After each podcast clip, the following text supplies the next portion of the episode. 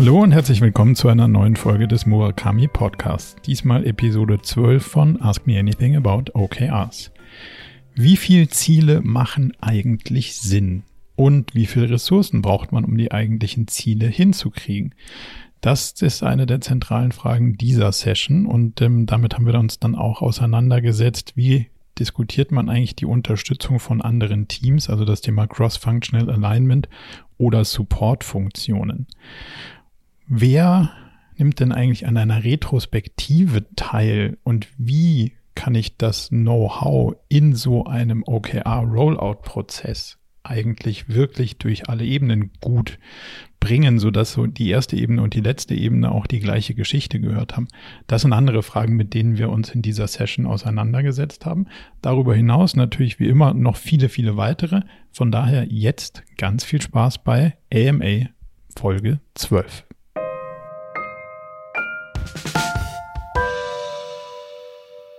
Also freut mich, dass ihr, dass ihr die Zeit gefunden habt, so ein bisschen dem Thema OKRs eure, eure Zeit und eure Gedanken zu widmen. Ich freue mich auf ganz viele spannende Fragen und würde sagen, wir fangen direkt mit der ersten Frage an. Paul, ich habe gesehen, du bist der, du bist der Erste. Ja, hallo. Hallo. Ähm, ich habe äh, eine Frage eigentlich nach Erfahrungswerten. Und zwar, wir sind äh, eigentlich schon jetzt eineinhalb Jahre dabei, mit OKRs zu arbeiten. Ähm, und es gibt ein Problem, das immer wieder auftaucht, ähm, und zwar, dass, ich nenne es einmal jetzt, Projekte kommen, die irgendwie, um die man nicht herumkommen, die aber per se jetzt gar nicht so ins OKR-Framework reinpassen. Und wir dann oft eine Diskussion haben im Sinne von, ja, das müssen wir halt machen, das muss man mitnehmen. Ähm, und, und wir haben jetzt noch kein, kein Workaround oder kein, kein, keine Abhilfe gefunden, wie wir das verbinden mit den OKRs, die wir haben. Konkretes Beispiel für jetzt, also ich bin aus Österreich, äh, wir haben in Deutschland ein Team mit vier Leuten, die haben jetzt umziehen müssen, ja, oder sind mhm. gerade mitten im Umzug. Und der Umzug, da gibt's jetzt keinen Head-of-Umzug ähm, und das frisst einfach dann teilweise doch sehr viele Ressourcen, was wir vielleicht vorher gar nicht so einschätzen konnten.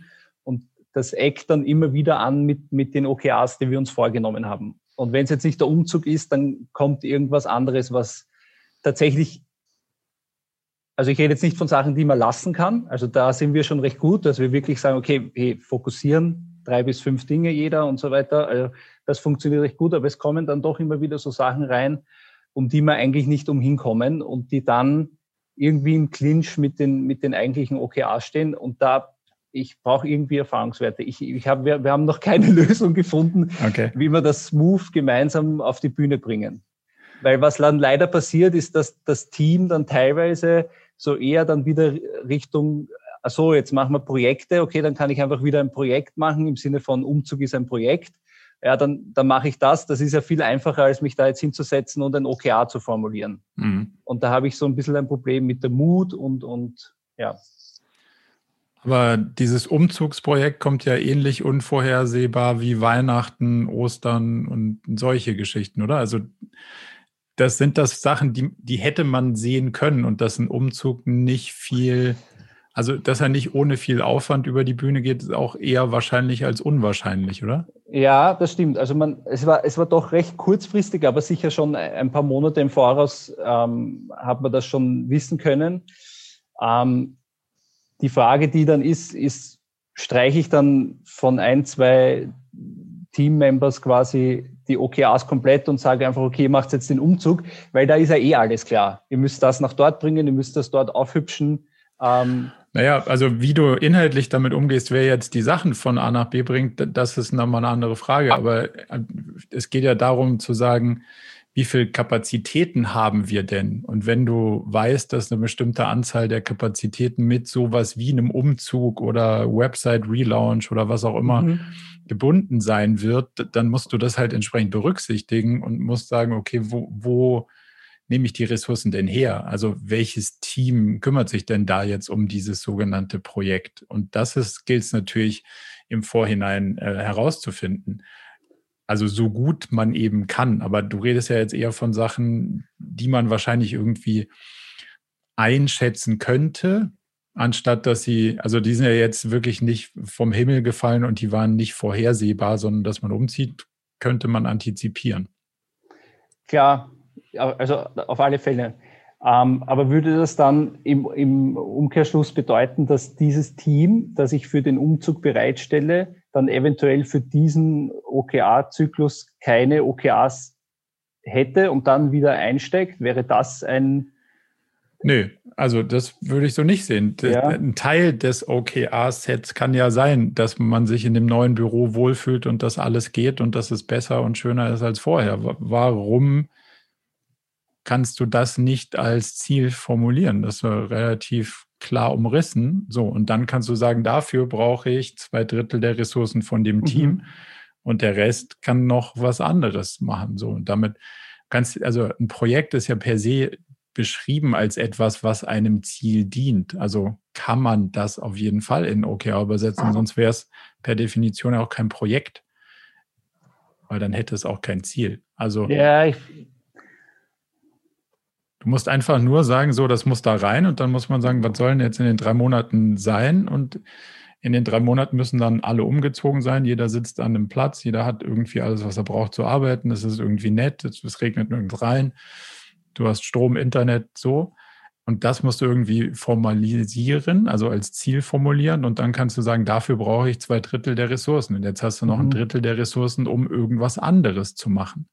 Und wenn du sagst, ich brauche aber drei Drittel der Ressourcen für die anderen Sachen, dann bietet es sich halt an, ein Umzugsunternehmen zu beauftragen. Ja, okay.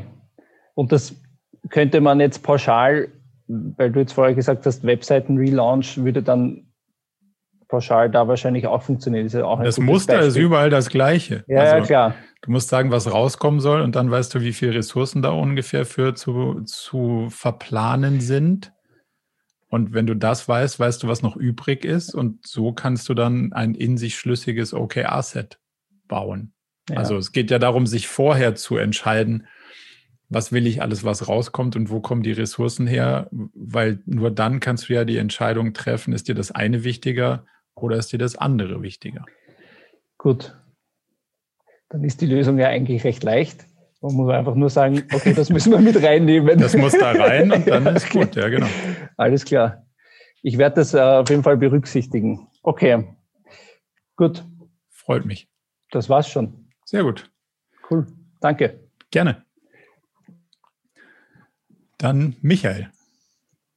Ja, äh, hi zusammen. Hi. Ich bin ja, Michael, bin Geschäftsführer von einer Digitalagentur. Das heißt, wir machen Online-Marketing-Sachen, ähm, ja, Website-Entwicklung und solche Dinge. Ähm, sind 15 Leute, ähm, zwei Geschäftsführer.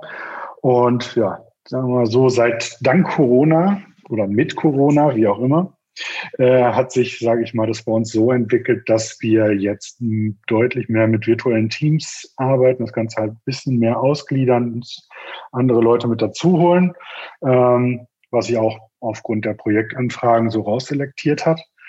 Und ähm, jetzt ist es halt so, dass ja, das typische Agenturgeschäft ja in den meisten Fällen ähm, sehr kundengesteuert ist. Man hat zwar eigene Themen, aber es ist sehr viel Input von außen, von dem, was ich tue. Da wird es ja kein eigenes Pro Produkt entwickeln.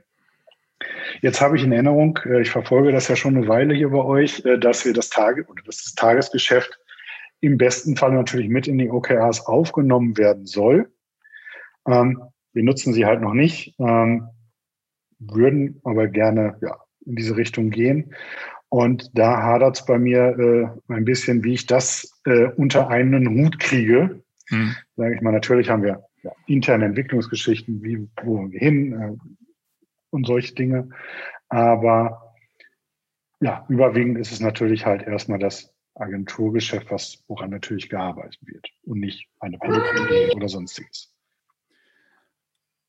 Okay, das ist sozusagen eine, eine klassische, sagen wir mal, Projektorganisationsfrage. Also dir geht es ja darum, wie kriegst du das eher projektorientierte, also nicht wie wir gerade hatten, das Projektbegriff, der den Umzug beschreibt, ja. sondern eher euer Kundengeschäft, oder? Das ist ja die, die Frage. Ja, also das, was, genau, das, was am Kunden stattfindet. Genau. Das, was am Kunden stattfindet, richtig. Dadurch, dass wir jetzt natürlich halt auch nicht mehr alle zusammensitzen. Vorher war der Haufen ja, hier im Büro, dann ist das relativ äh, gut hinzubekommen. Ähm, aber wir müssen natürlich, oder wir würden es gerne ergebnisorientierter alles gestalten und nicht, ich habe jetzt achteinhalb Stunden Anwesenheit hinter mir, tschüss, das war's. Ähm, alleine aufgrund, ja, dadurch, dass Homeoffice, äh, unterschiedliche Nationalitäten, Zeitzonen äh, zusammenkommen, ist es natürlich ähm, vom Management jetzt her anders. Ähm, trotzdem haben wir Ziele zu erreichen. Und mhm. das kann man zum einen natürlich mit KPIs äh, natürlich machen, ähm, was ja aber nicht überall zielführend ist und was wahrscheinlich den Entwickler auch vielleicht an der einen oder anderen Stelle mal komplett egal ist. Ja.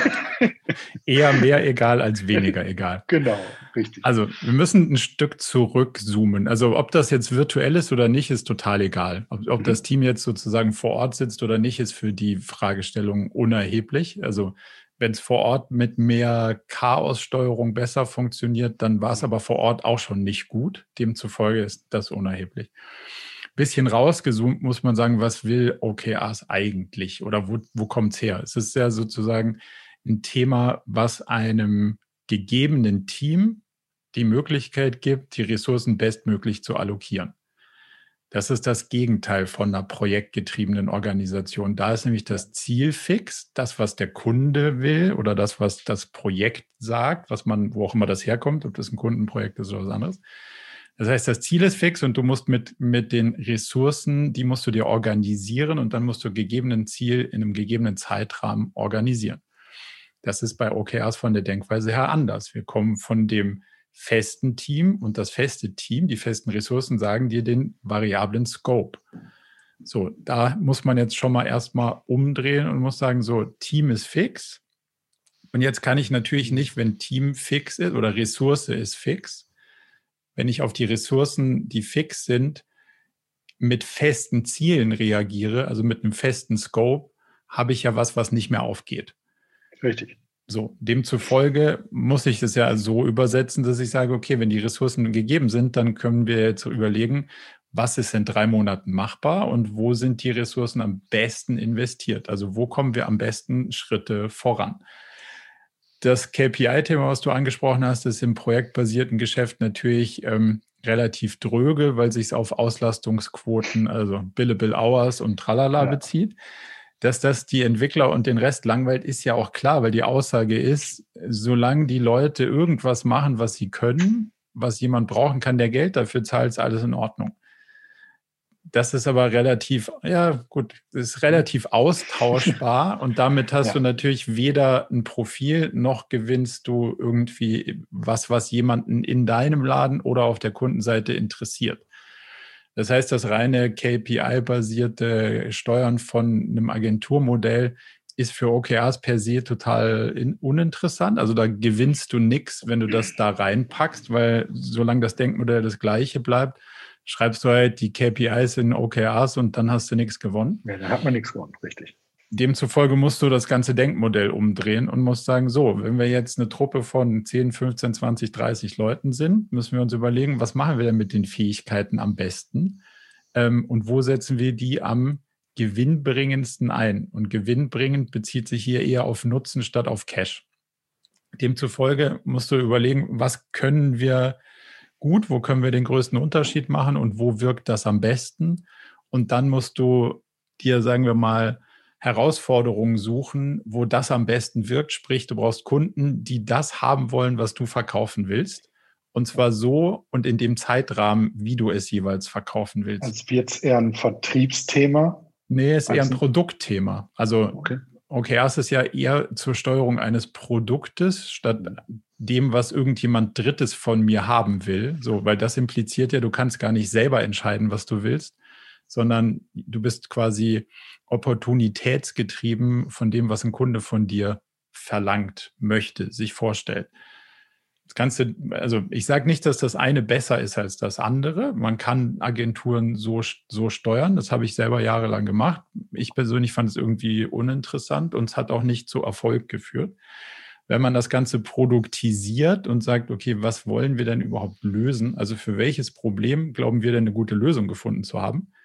Dann kann man daraus Produkte bauen, was in Dienstleistungen durchaus auch virtuell funktioniert und kann die dann sozusagen mit dem passenden Kunden matchen.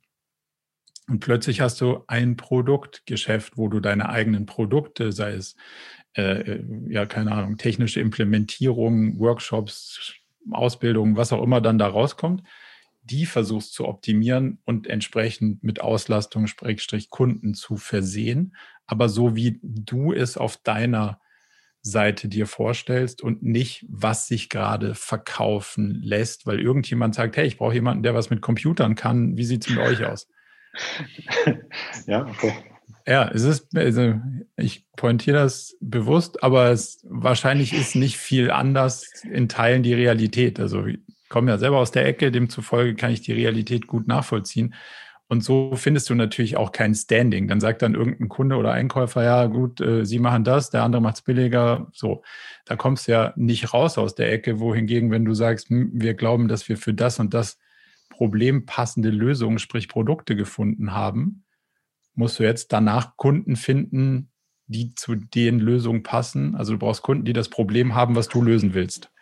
Und dann kommt ein ganz anderes Business daraus und demzufolge kannst du das dann anfangen, produktorientiert, quartalsweise mit OKRs zu steuern, weil du kannst sagen, jetzt kann ich das Feature verändern, jetzt kann ich dafür sorgen, dass wir dieses Produkt 17 Mal irgendwie anwenden bei unterschiedlichen Kunden und dadurch wird es auch ein bisschen steuerbar und planbar und es macht noch mehr Spaß und differenziert auch noch mehr. Also ich habe das in Agenturen schon ganz oft sehr tolle Sachen machen sehen, aber wenn man auf dem Billable Hour Konzept bleibt und sagt, egal wo die Nachfrage herkommt, dann ist OKRs total unspannend. Nee, den äh, Schritt haben wir zum Glück auch äh, hinter uns. ähm, das geht schon alles in die Richtung. Ähm, ja, okay. Ich weiß immer noch nicht so ganz genau. Ähm, hey, du musst ja, du musst dir, du musst dir dann überlegen, also nach, das heißt hinten raus auch, es fallen ganz viele Projekte hinten unter, ja. die du vorher gemacht hast, weil sie nicht mehr zu deinen Produkten passen. Also du hättest mich vor zehn Jahren fragen können, kannst du unser Marketing optimieren? Ja, kann ich. Mache ich es? Nein. Will ich's? ja. ja.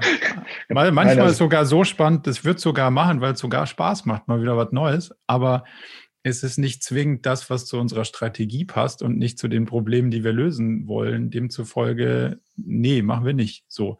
Aber das ist halt eine klare Positionierung, wohingegen du damit dann auch erstmal lernen musst zu sagen, cool, ist nicht das, was wir anbieten wollen, deswegen passt nicht zu unserem Produktkatalog. Nee, machen wir nicht. Mhm. Und da fängt es an, anders zu denken und durch das andere Denken kommst du in diese Produktisierung und dann kannst du anfangen, das Ganze Quartal für Quartal abzubilden und kannst sagen, wie viel Mal können wir denn das Produkt, keine Ahnung, kleiner Webshop für den Blumenladen um die Ecke verkaufen oder was auch immer dann da rauskommen mag. Mhm. Okay. Ab dann wird es halt Sinn machen, OKRs zu arbeiten, vorher eigentlich nicht wirklich. Vorher hast du halt ein KPI, KPI-basiertes Steuerungssystem, was quasi immer nur darum geht, wo kriege ich die Auslastung her und das ist halt unspannend. Also nicht ja. nur für OKRs, sondern wahrscheinlich auch für die Leute, die darin ja, arbeiten. Auch, Aber genau. das, das kann jeder für sich selbst entscheiden. Ja, okay. Super, danke dir. Gerne. Dann Johanna, glaube ich. Ja, genau. Hallo. Hallo. Ähm, ich habe eigentlich, äh, hatte ich so ziemlich genau dieselbe Frage wie die Person vorher, aber ich wollte jetzt nochmal so in eine andere Richtung gehen. Also ich bin von einem kleinen Startup, wir haben uns vor einem Quartal gegründet und machen auch ähm, Dienstleistungen. Wir beraten Hersteller wie sie ihre Kunststoffprodukte auf äh, recyceltes Material umstellen können. Und haben jetzt eben auch zwei Quartale schon ähm, OKRs verwendet.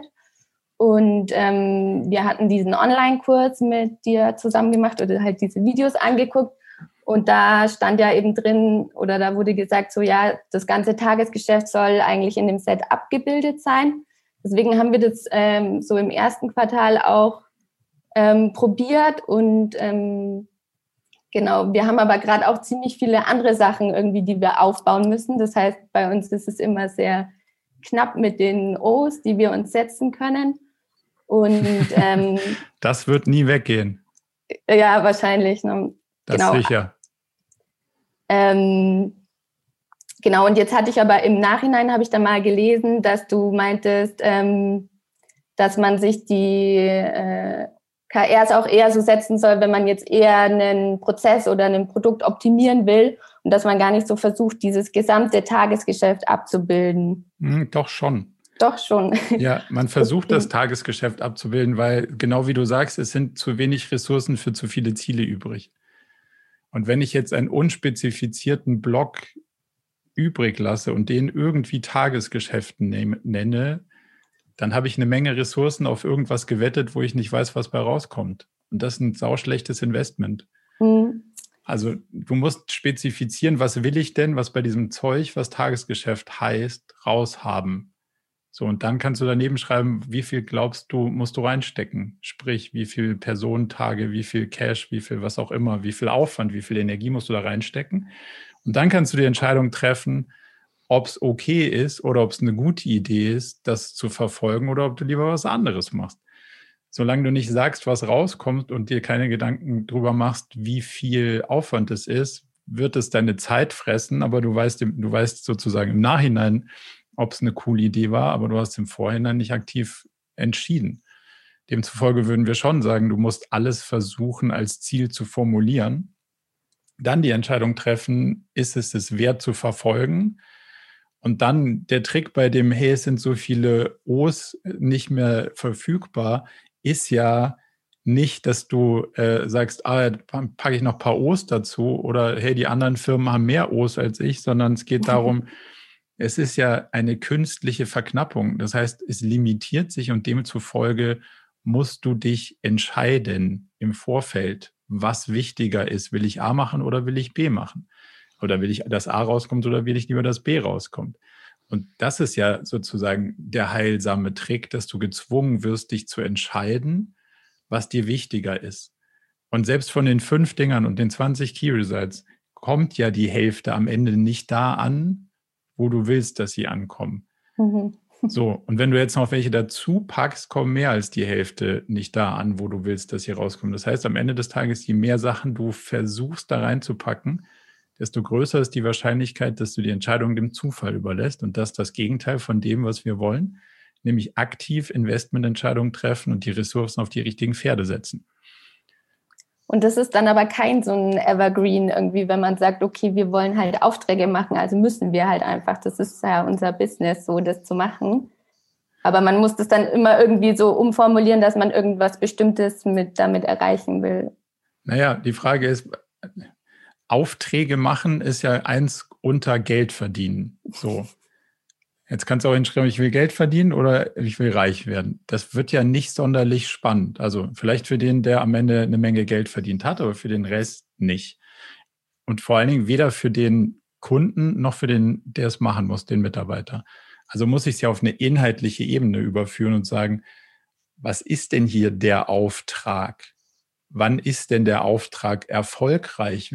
Sind wir und die anderen dann zufrieden? Und wenn ich das inhaltlich habe, kommt hinten raus zufällig auch Geld. Wenn ich das nicht verstanden habe, dann kommt da auch kein Geld raus und schon gar kein Gewinn. Demzufolge ist es total heilsam rauszufinden, hey, was ist denn das Ziel eigentlich und was ist ein inhaltlicher Erfolg? Und wenn ich das verstanden habe, dann kann ich wahrscheinlich damit auch erfolgreich Aufträge abwickeln. Aber ich muss es halt inhaltlich, verbal erstmal ausdrücken. Worum geht's denn hier eigentlich? Außer wir können am Ende jemandem eine Rechnung schreiben, weil die kannst du erst schreiben, wenn du irgendwas anderes erfolgreich gemacht hast. Ja. Okay, und dann würde man quasi, also im Idealfall schreibt niemand Stunden auf, die nichts mit OKRs zu tun haben, oder? Also es müsste eigentlich da, alles wär, sein. Genau, das wäre das wär die Reihenform, dass niemand was anderes macht, außer den Sachen, die dem, äh, die dem OKR-Set sozusagen zuträglich sind. Ähm, natürlich wirst du sowas haben wie Reisekostenabrechnung oder so eine Sachen. Ähm, die Teilnahme am öffentlichen und privaten Leben erfordert an sich auch schon irgendwie einen gewissen Zeitanteil. Aber darüber hinaus, also alles, was du an, an ernstzunehmenden Anstrengungen unternimmst, sollte in die Richtung gehen. Okay, gut. Alles klar, danke. Gerne. Dann Jörg. Ja, hallo. Hallo. Vielen Dank erstmal für deine Zeit. Ähm, Sehr gerne habe ganz viele Fragen. Ich kürze es jetzt mal auf eine ja. komplizierte runter, damit die anderen auch noch rankommen.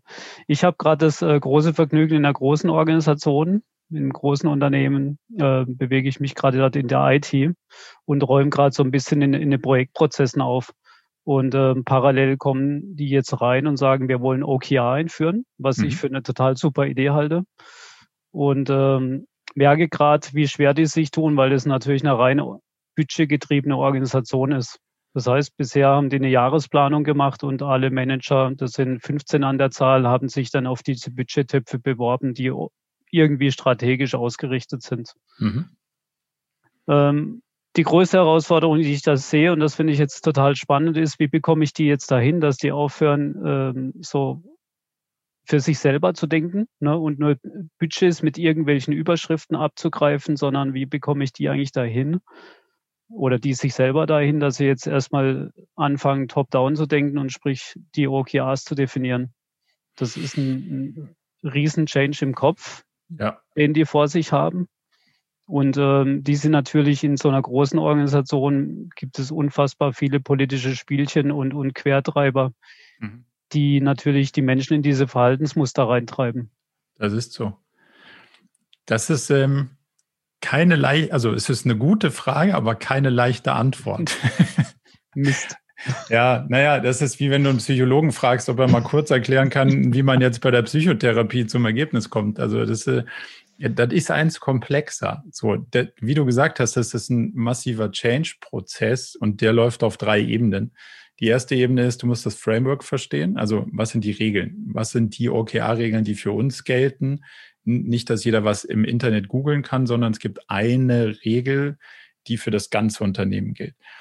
Das zweite ist der Content Layer, also aus den verfügbaren Zielen die sinnvollsten nächsten Ziele raus zu diffundieren. Und das geht mit Logik. Das geht basierend auf Strategien.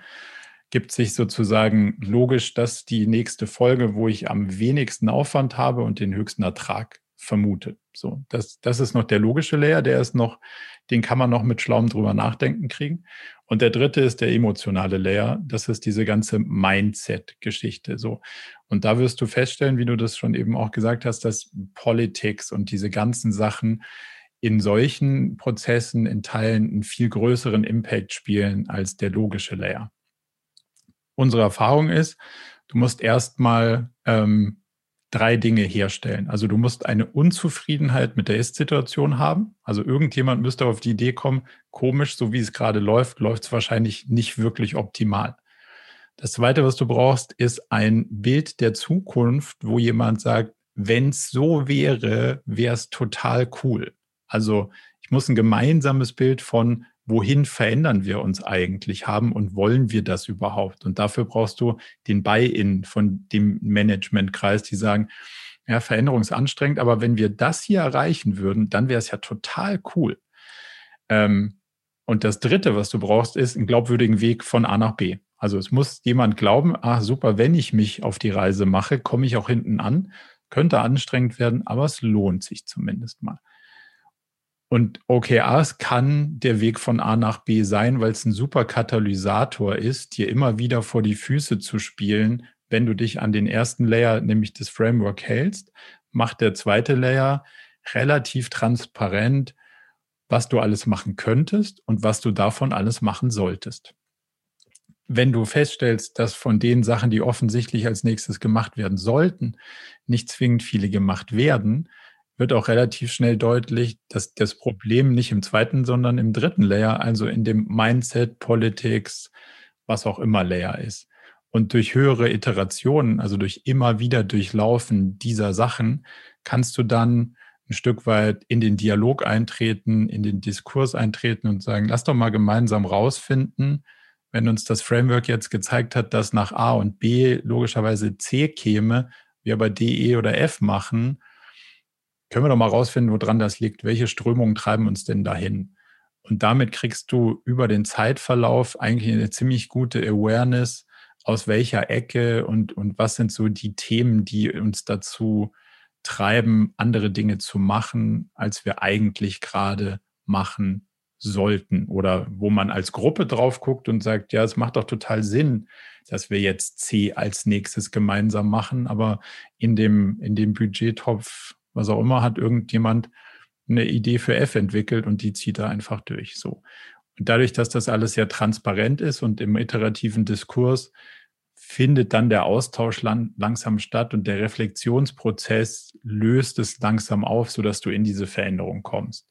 Aber das ist auf jeden Fall eine Reise und für die Reise brauchst du auf jeden Fall die Tickets von allen Mitreisenden. Also das heißt, die müssen Lust haben, sich auf diese Reise zu begeben und, und sich darauf einzulassen.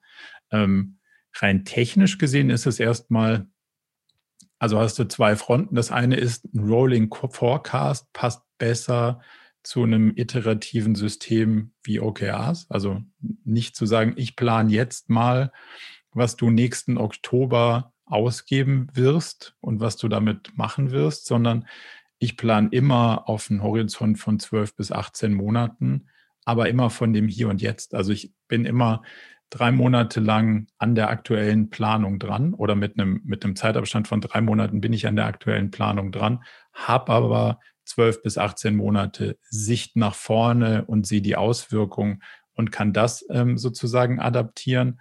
Und gleichzeitig kann ich die Sachen dann auch inhaltlich auf dem OKR-Framework umschiften und kann sagen, wir entwickeln uns eher in die Richtung, weil wir festgestellt haben, hey, das performt viel besser. Dann sollte man natürlich auch das Budget in die andere Richtung nachziehen, weil jetzt, ich habe ja was gelernt. So, das ist, glaube ich, der, der eine Teil, der dazu passt. Wenn du noch nicht da bist, kannst du natürlich sagen, jetzt haben wir ein Budget, also festes Team, festes finanzielles äh, Budget mit Rahmenbedingungen. Und dann wieder der Ansatz, hm, jetzt haben wir zehn Leute und 100.000 Euro, was können wir denn im Quartal damit anstellen? Und dann sozusagen das in OKRs zu übersetzen, ist ja Teil der Reise, bevor du dann irgendwie in der vollen ähm, agilen Welt bist, wo auch der Finanzprozess sich dem angleicht. Okay, das heißt aber trotzdem, wenn ich es jetzt, vielen Dank erstmal, ähm, brauche ich trotzdem das ganze Management-Team, die, die sich erstmal auf die Ziele einigen, sonst wird es nicht funktionieren. Also das ist das, wie es am schnellsten funktioniert und wie es am mit wenigsten Reibungen funktioniert. Mhm. Was wir in der Praxis ganz oft sehen, ist, dass irgendjemand sagt, ja, wir müssen erstmal einen Leuchtturm haben. Meist, gerade gehört heute. Ja, meistens ist der Leuchtturm leider irgendwie ähm, er nicht allein auf einer Klippe und kann machen, was er will, sondern alle zerren dann irgendwie dann doch an den Ressourcen des Leuchtturms rum und damit ist er sozusagen nicht von den anderen entkoppelt. Wenn es ein wirklicher äh, sozusagen autarker Bereich wäre, könnte man damit schon was simulieren.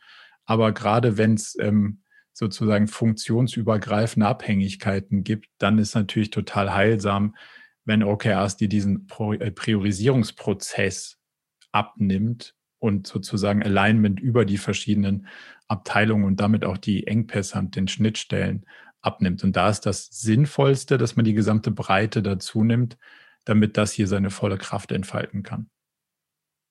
Okay, super. Vielen Dank erstmal. Gerne.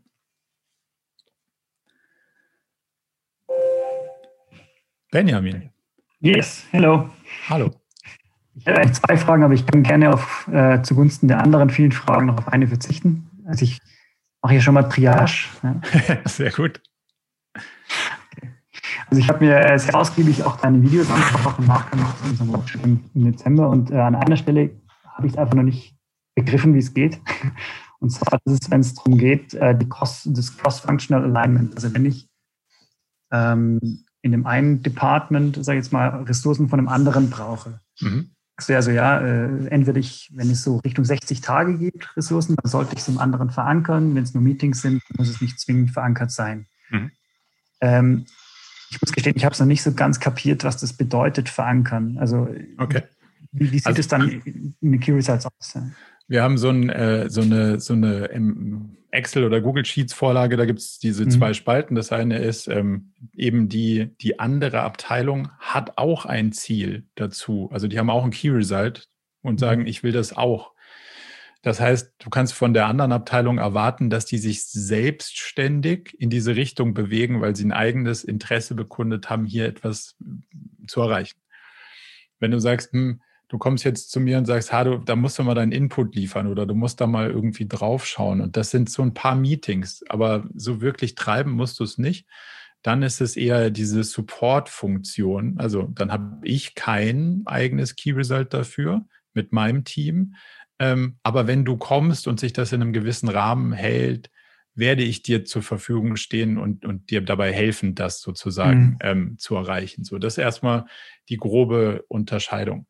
Ähm, und wir haben so eine Faustformel, die sagt, naja, wenn es ein Zwanzigstel deiner Ressourcen, die du in diesem OKR-Set vertrittst, übersteigt, dann solltest du zwingend ein Key Result haben, weil sonst ist es ja ein massiver Impact, den du irgendwo leisten müsstest, aber nirgends dokumentiert hast. Und wenn du ein Zwanzigstel deiner Ressourcen auf ein Thema setzt, solltest du auch so intrinsisch sagen, hey, ich will hier selber was erreichen. Das ist so eine, so eine Faustformel, um zu, zu dokumentieren, ab einer gewissen Größe hast du ein Eigeninteresse. So, und das kannst du dann natürlich in das OKR-Set, dein eigenes OKR-Set aufnehmen mhm. und verankern und damit treibst du es ja auch selber und damit ist es auch ressourcenmäßig sichtbar und, und, und äh, du guckst da durch und sagst, ah ja, stimmt, das andere Thema, das, das kam jetzt von der Abteilung von Benjamin, aber naja gut, ich glaube, es macht total Sinn und wir machen das und deswegen haben wir ein eigenes Key Result und dafür muss ich dann was anderes hinten runterfallen lassen, weil sonst wird es zu viel. Und deswegen ähm, kommt das sozusagen in dem Workshop ja in den Diskurs jemand hat eine Anforderung an dich, ihr habt vorher so ungefähr Russ Estimate ähm, mal festgestellt, wie groß ist denn das Thema für dich? Also, oder du kennst sozusagen die Anforderungen, kannst für dich selber einschätzen, wie groß ist das Thema in etwa? Und dann kannst du sagen, ja, okay, super, wir machen es, ich nehme es als Key Result auf oder sind ein paar Meetings, ich bin dann dabei, aber mhm. erwarte nicht von mir, dass ich dich frage, wann das Meeting ist, weil ich habe da kein Eigeninteresse dran das ist sozusagen mal der, der grobe Rahmen, wie sich dieses Cross-Functional Alignment eigentlich ganz gut einrüttelt, mhm. damit, damit du schnell in den Diskurs kommst. Also, ähm, also vielen Dank, das, das ergibt, es wird, jetzt wird es klarer. Es ist, äh, vielleicht kann ich an einer Stelle noch mal ein bisschen konkreter werden, äh, um es auch um die Problemsituation noch ein bisschen zu beschreiben. Es ist, wenn wir jetzt zwei Teams haben, also zwei Departments haben, das eine ist das Projektmanagement-Team, also das ist das Team, das bei Kunden ist, und das andere ist das Produktentwicklungsteam, also die Softwareentwickler.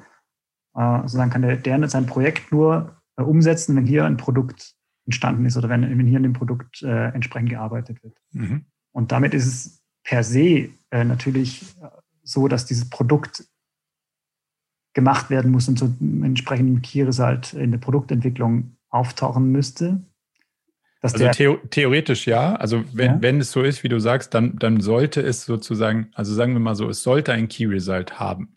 Ja. Damit es sozusagen sichtbar ist. Ob das Produktteam das machen muss, hängt davon ab, was die sonst noch so haben.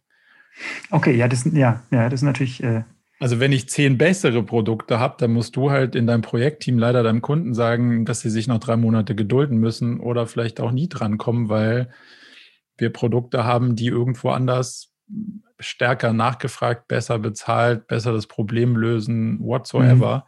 Mhm. Mhm. Aber das ist ja genau das Thema. Das interne Produktteam lässt sich ja nicht von einem Projektteam steuern, sondern es baut ein Produkt. Und wenn du sozusagen ein Feature-Request hast, dann baue ich mhm. den als Product Owner ein, wenn er Sinn macht und nicht, wenn du ihn mir sagst. So, wenn ich mit dem Feature-Request noch drei andere Kunden glücklich machen kann, mache ich das vielleicht. Nur weil du sagst, brauchst du ganz dringend, bist du noch nicht sonderlich weit oben in der Prioritätenliste. Okay.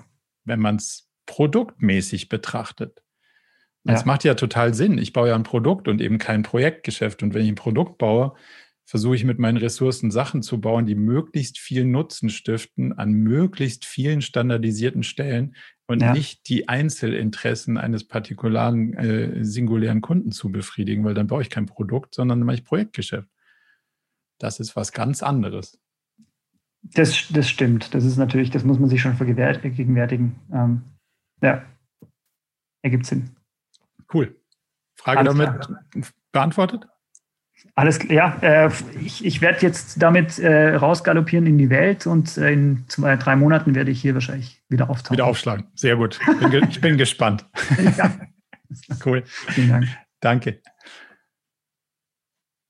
Ralf. Ja, danke äh, für die Gelegenheit. Ähm, ich habe ähm, folgende Frage oder erstmal äh, mein Hintergrund. Ich habe ähm, ein IT-Unternehmen. Wir sind IT-Dienstleister mit äh, 46 Mitarbeitern und auch schon ein paar Jahre am Markt und suchen seit Jahren äh, immer wieder nach der richtigen Methode, den vielfältigen Aufgaben und Zielen gerecht zu werden. Und jetzt mhm. bin ich äh, vor ein paar Wochen über OKR äh, gestolpert und äh, habe mich damit jetzt schon intensiver beschäftigt und wie du mitbekommen hast, deinen Podcast auf und runter gehört schon. Ähm, und finde es eine geniale Methode, die sehr, sehr passend sein könnte äh, für, für unsere Herausforderungen, die wir immer so haben. Und mhm. Ähm, meine Frage fängt also ganz vorne an, was ist so der richtige Weg, um OKR jetzt im Unternehmen einzuführen? Ich habe, äh, wie gesagt, 46 Leute. Wir haben eine mittlere Führungsebene mit zwölf äh, Teamleitern denen ich das persönlich noch sehr gut vermitteln kann, denke ich. Mhm. Und dann geht's ja einen Schritt weiter. Und in meiner Vorstellung mhm. müsste ja jeder im Unternehmen erstmal verstehen, was ist OKR, wie funktioniert das, was haben die sich da wieder ausgedacht. Ja. Äh, äh, man muss sagen, es ist nicht die erste Methode, die dann hier irgendwie kommen würde, sondern wir probieren halt viele Dinge immer aus. Ja. Ähm, also wie schaffe ich es, dass möglichst alle relativ schnell verstehen, was OKR ist, wie es funktionieren soll, was wir uns dabei gedacht haben, mhm. um das dann auch richtig leben zu können, um dann natürlich auch äh, mit, dis, mit zu diskutieren über die Objekte, äh, mit zu überlegen, was sind die richtigen Key Results und dann auch ins Handeln natürlich zu kommen und daraufhin zu arbeiten. Ne? Und mhm. ähm, flankierend dazu die Frage, ist das vielleicht abhängig von den richtigen Persönlichkeiten im Führungsteam? Also muss ich mir die richtigen Leute ausgucken, die das ins Unternehmen reintragen, weil es so ein Persönlichkeitsthema ist, also mehr so die initiativen Menschen? Äh, oder ähm, gibt es einen schlauen Weg, das unabhängig von der Persönlichkeit eigentlich ins Unternehmen reinzutragen? Ich versuche es mal kurz zu sortieren. Also wir standen ja auch vor der Herausforderung, wie kriege ich es Hunderten oder Tausenden von Leuten vermittelt, weil das, was das eigentlich von mir will, ohne dass jeder auf die Idee kommt, ach, ich google mal zusammen oder ich lese mal dieses Buch oder in dem Buch habe ich das gefunden, das gefällt mir besser und in dem fand ich das besser und hier habe ich noch einen Blogantrag, der sagt mir so. Mhm. Deswegen glauben wir, es macht total Sinn, dass es eine Interpretation in einem Unternehmen gibt und die wird durchgezogen. Anders mhm. kommst du nirgends an. Unser Weg ist, das mit diesem Online-Kurs zu machen, weil wir eben festgestellt haben, es macht total Sinn, es nicht einer Ebene zu erzählen und die erzählen es weiter, sondern es sozusagen allen Ebenen gleich zu erzählen. Und mhm. deswegen haben wir diesen Kurs entwickelt, damit man halt hingehen kann und sagen, ah, schau, sind jetzt hier in deinem Fall so rund um die 50 Leute, das funktioniert mit 500 genauso. Und auf der letzten Ebene hört mal die gleiche Geschichte wie auf der ersten Ebene. Ah, okay, ja. Das heißt, äh, der ganz, also der, die Person auf der, auf der, in Anführungszeichen, untersten Ebene oder, oder an der, auf der Arbeitsebene hat die gleichen Regeln gehört. Und das wurde nicht so stille postmäßig bis dahin übertragen. Mhm. Und jeder hat es so ein bisschen angepasst, wie er A glaubt, es verstanden zu haben oder B glaubt, dass es vielleicht besser geht oder ihm besser passt. Sondern es ist halt ein Regelwerk. So. Mhm. Ähm, und damit stellen wir sicher, dass alle Personen in dem Unternehmen erstmal die gleichen Grundvoraussetzungen haben und auf, der, auf die gleiche Sache blicken. So, und jetzt zu, zu deiner zweiten Frage. Wir nehmen die ersten beiden Führungsebenen und sperren die zwei Tage in den Raum und sagen so, wir kommen hier erst alle wieder raus, wenn wir Ziele für die Company und für die einzelnen Departments, Abteilungen, Teams, wie auch mhm. immer du die nennen magst, haben. So, dass die Transparenz in der ganzen Gruppe auf allen Teams ist. So, jeder weiß, was das andere Team macht und was nicht.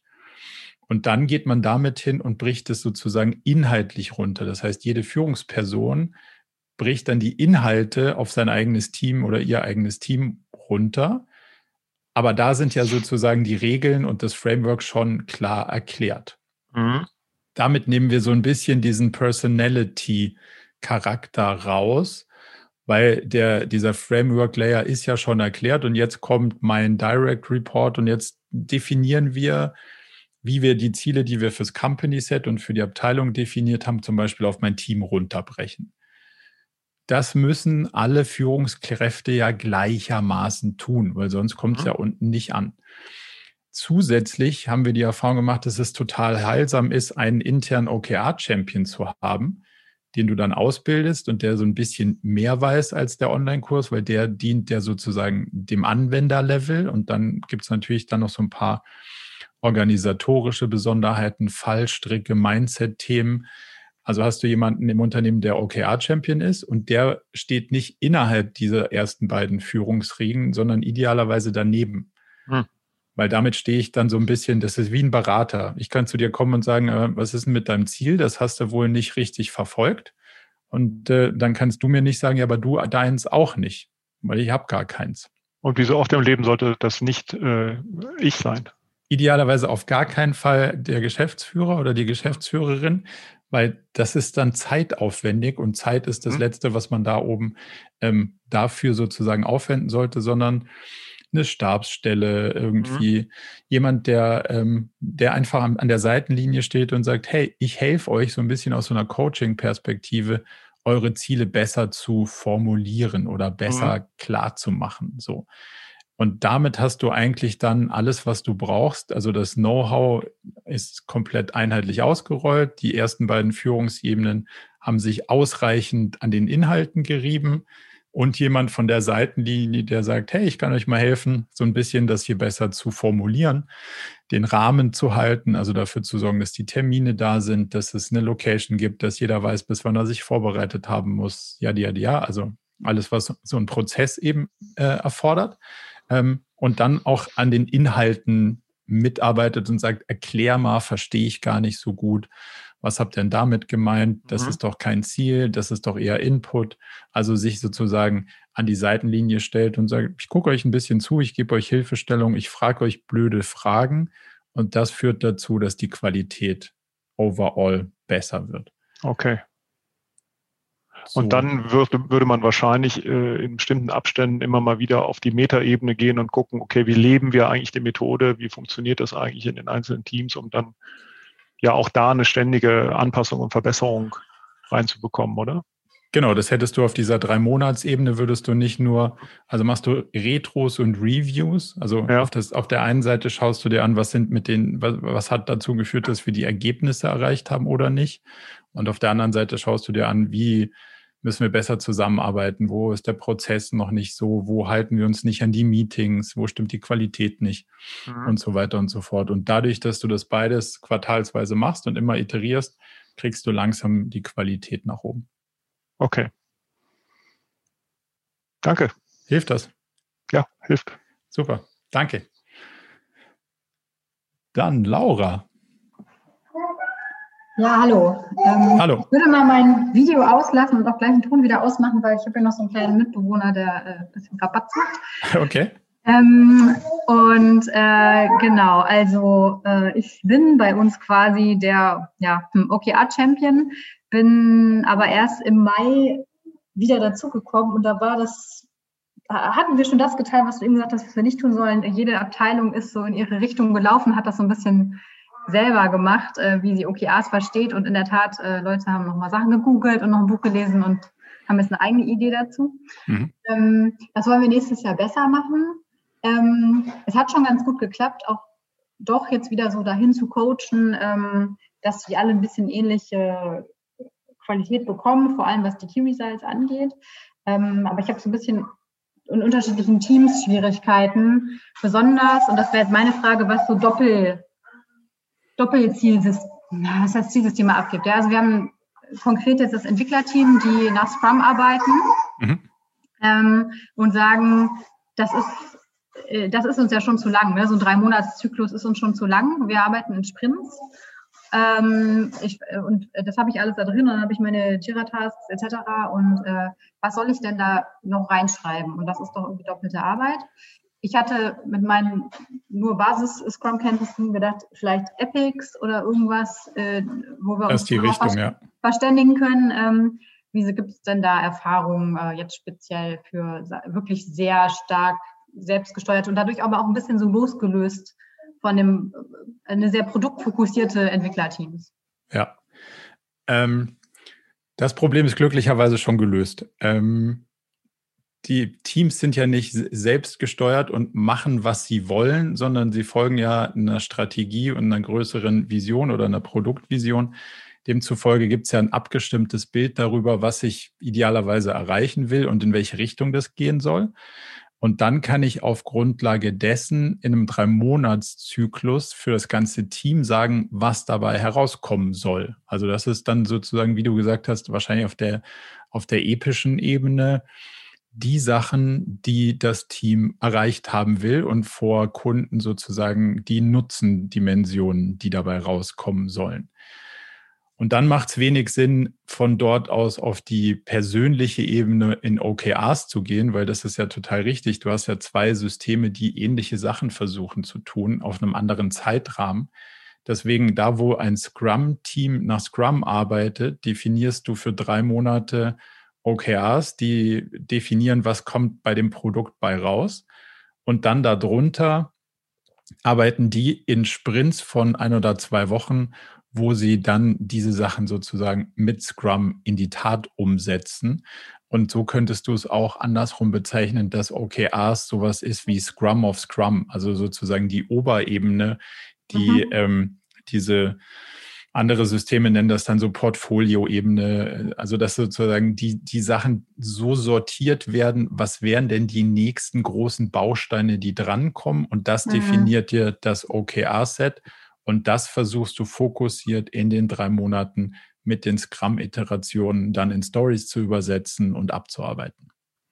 Okay, das heißt, ich müsste mir äh, da wahrscheinlich nochmal noch mal stärker mit dem Product Owner äh, mich abstimmen. Das war vielleicht auch ein bisschen in der Thematik. Er hatte, fand das, war auch von Anfang an kein Fan und sagte, warum machen wir das überhaupt? Und ich glaube, jetzt langsam bewegt er sich so dahin, dass er das auch äh, mehr mitkriegt. Und dann, so wie du es jetzt erklärt hast, glaube ich, äh, können wir uns da auch drüber verständigen. Mhm. Na, weil auch der Rest der Organisation natürlich ähm, A, eine Transparenz braucht, was passiert dann in den drei Monaten und B, je nachdem, wie wirklich autark so ein Team ist und wie äh, crossfunktional es aufgestellt ist oder wie es doch dann Abhängigkeiten zu anderen Teams oder von anderen Teams zu dem Produktteam gibt, muss man ja. ja schon die Prioritäten aufeinander abstimmen und man kann einfach eben in so einem komplexen System wie im Unternehmen nicht machen, was man will, so, sondern man ja. muss halt sehen, was macht am meisten Sinn. Ja. Und ähm, das macht man mit OKRs, damit der Rest der Welt auch glaubt, dass das das Sinnvollste ist, äh, beziehungsweise dass man alle Dimensionen in die Entscheidungsfindung einbezogen hat und am Ende, was für das Gesamtunternehmen am sinnvollsten ist, rauskommt. Mhm. Okay. Nee, genau, diese Abhängigkeiten existieren und äh, die doch da rauszustellen, mit Transparenz zu schaffen, ist auf jeden Fall äh, das Ziel und was noch ein bisschen stärker äh, wir ja, schaffen müssen. Okay, ja, vielen Dank, es hat mir geholfen. Cool, danke. Pascal, Hi Marco, ich habe auch was Spannendes mitgebracht für dich. Ähm, oh je. Für, wir beschäftigen uns gerade wieder viel mit Strategie. Ähm, mhm. Und für mich noch die Herausforderung, wenn wir keine Jahresziele setzen in einem, oder keinen Zielpunkt außer die Vision haben, klar, eine Vision hat man, in die Richtung läuft man. An was richte ich die Strategie aus? Wenn ich, sagen wir mal, eine Strategie als von A nach B kommen, ähm, wenn ich B nicht genau habe, die Strategie ist ja immer das Wie zwischendrin. Wenn, wenn ich jetzt B in Form von einem Jahresziel, wenn ich eine Jahresstrategie mache, noch nicht konkret habe, mhm. wenn ich dem OKR-Framework nach euch folge, mache ich ja kein Jahresziel, von daher habe ich den Endpunkt nicht. Das, deshalb ist für mich ein bisschen eine Herausforderung, das Wie zwischendrin zu definieren, ja. ohne den Endpunkt zu haben. Mhm. Frage verständlich? Die war ein bisschen kompliziert gestellt. Ja, ich glaube, ich habe es. Ähm, falls nicht, können wir, können wir nochmal nachkorrigieren. Ähm, in unserer Welt gibt es ja kein Jahresziel, wie du sagst, sondern die Strategie beschreibt einen Vektor, also sagt, in welche verschiedenen Richtungen will ich denn meine, meine Energie grundsätzlich investieren.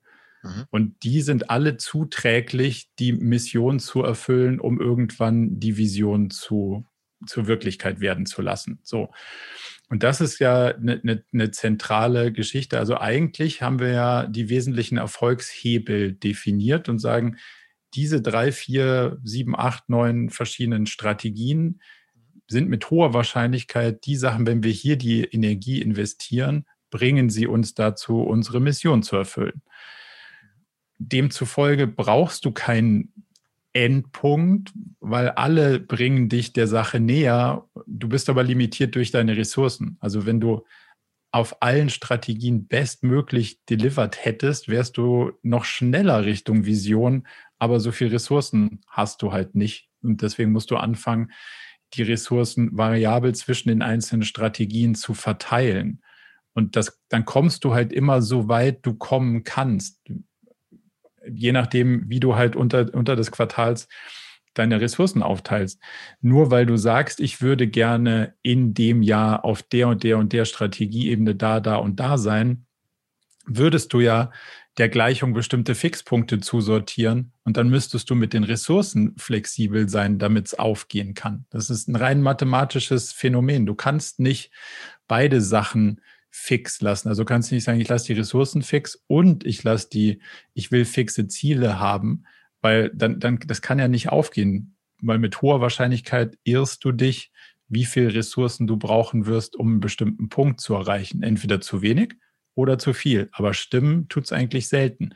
Und demzufolge muss man, muss man ähm, variabel investieren und sagen, okay, worauf investiere ich denn jetzt dieses Quartal am meisten? Und dann komme ich halt dem Vektor ein Stück weiter nach vorne. Also auf diesem Vektor komme ich das größtmögliche Stück voran. Und wo du am Ende des Jahres bist, mehr ging nicht. Oder das hat sich dann halt über das Jahr herauskristallisiert. Wichtig ist aber, diese Verhältnismäßigkeiten voneinander zu haben, zu sagen, wenn ich diese fünf, sechs, sieben, acht verschiedenen Vektoren definiert habe, dann kann ich ja immer in dem OKR-Quartal hingehen und kann sagen, auf welchen dieser Vektoren will ich denn jetzt alles setzen, am meisten setzen, viel setzen, gar nichts setzen, um dann sozusagen meine, meine Ressourcen zu verteilen. War auch eine komplizierte Antwort, aber. also war, war für mich sehr verständlich. Das Einzige, was ich nochmal kurz nachhaken wollen würde, ist, wenn ja. hast du, legst du Strategie auf gewisse Zeiträume an? Also sagst du jetzt, wir haben. 12 bis 24 zwei, Monate. Würdest du schon sagen. Mhm. Okay. Und danach so ein bis zwei Jahresstrategien. Genau, und danach ziehst du sie halt immer nach, wenn du halt wieder was gelernt hast und dann feststellst, oh, die App löst überhaupt nicht unser Problem. Dann mhm. ist möglicherweise die Strategie, eine App rauszubringen für bestimmte Sachen einfach nicht zielführend und dann meldet man sie auch wieder ab und sagt, gut, war, war eine nette Idee, aber kriegen wir nicht hin. Mhm. Danke, hat mir auf jeden Fall weitergeholfen, gerade das mit den Vektoren. Cool. Danke. Dann Patrick. Ja, hi erstmal. Ähm, hi. Vielen Dank für die jetzt schon super hilfreichen Tipps und das Infos. Ähm, genau, ich habe äh, noch mal eine Frage. Also ich arbeite in einer ähm, Digital Innovation Unit ähm, im Public Sektor. Wir sind so ungefähr 50 ähm, Mitarbeiter ähm, in fünf Teams aufgeteilt und haben vor ein paar Monaten jetzt auch mit OKR begonnen, nach dem Motto, wir machen es jetzt mal einfach mhm. ähm, und da entsprechend vieles ausprobiert, ähm, jetzt auch schon vieles gelernt.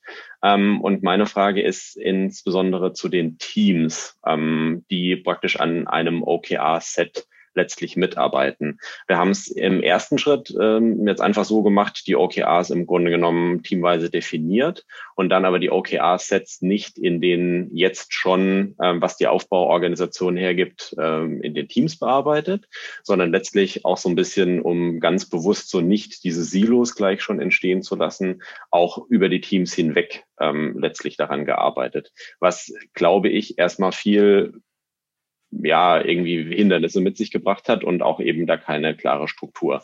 Und dementsprechend wäre meine Frage, wie durchlässig oder nicht durchlässig sozusagen sollten denn die Teams sein, die an den OKR-Sets arbeiten, mhm. ähm, im Vergleich jetzt zu der Aufbaustruktur sozusagen, die in der Organisation sowieso schon da ist? Also ich versuche nochmal mit anderen Worten zu sagen, was ich wahrgenommen habe, was ihr versucht habt. Ihr habt einfach OKRs in den Raum gestellt und dann gesagt, so, da können jetzt mehrere Leute dran mitwirken und wo die herkommen, ist erstmal unerheblich. Trifft das? Ja, so, genau, ja. ja. Okay. Ähm, die Grundidee von diesem ganzen Squad, Agil, was auch immer, ist ja eine möglichst kleine Truppe, die sich kennt und schätzt, verfolgt eine Mission und wird dabei nicht gestört. Also das ist ja, das ist die Geschichte, die es zu erzählen gilt. Also das ist sozusagen das Guiding Principle, was du versuchst zu erreichen.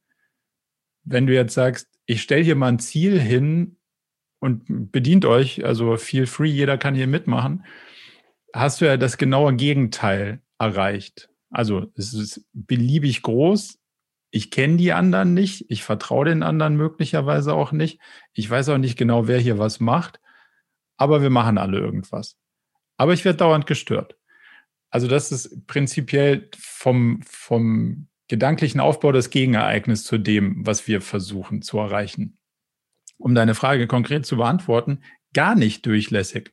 Also das kommt ja aus so einem, also wenn du den Squad-Begriff mal anschaust, heißt ja, das ist eine spezialisierte Einheit, manchmal eine Spezialeinheit. So, die können bestimmte Sachen und die können sie ziemlich gut. Und dann lässt man sie allein und dann lösen sie das Problem auf unterschiedliche Arten und Weisen. Der Teil ist agil. Wenn die linke Tür nicht geht, seile ich mich vom Dach ab. Das ist agil. Nicht mal gucken, wer sonst so morgen hier irgendwie neben mir im Bus steht und äh, mit wem ich da zum Einsatz fahre. Das ist nicht die Idee.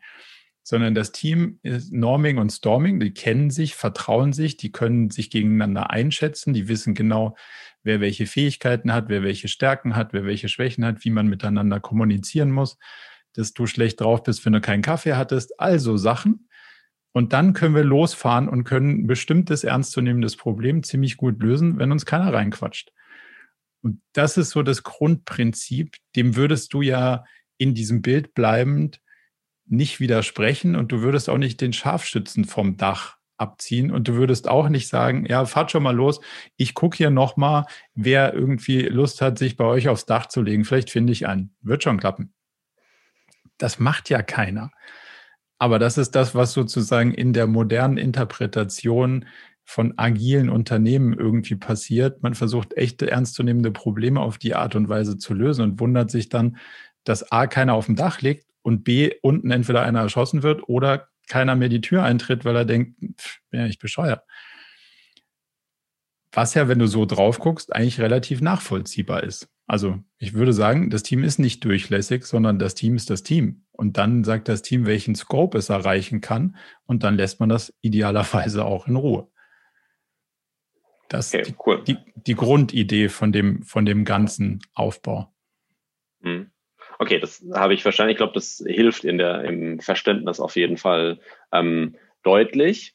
Ähm, vielleicht noch darauf aufbauen zu den, zu den Teams, du hast ja gerade auch dieses, dieses Quads ähm, so als äh, Sinnbild sozusagen dafür ähm, genannt. Die Team, ähm, ich habe in, in einem früheren Podcast von dir auch gehört, dass du gesagt hast, okay, die OKRs braucht Aufbaustruktur, also braucht eine Struktur, an der sich orientiert sozusagen. Mhm. Ähm, äh, ist es, sag ich mal, die, die Maxime dann tatsächlich, dieses Team muss alleine loslaufen können und muss es machen und weniger die Maxime, ähm, das Team, was an einem OKR-Set arbeitet, muss auch tatsächlich das Team sein, was, sag ich mal, jetzt in der Ablaufstruktur als Team sozusagen geformt ist?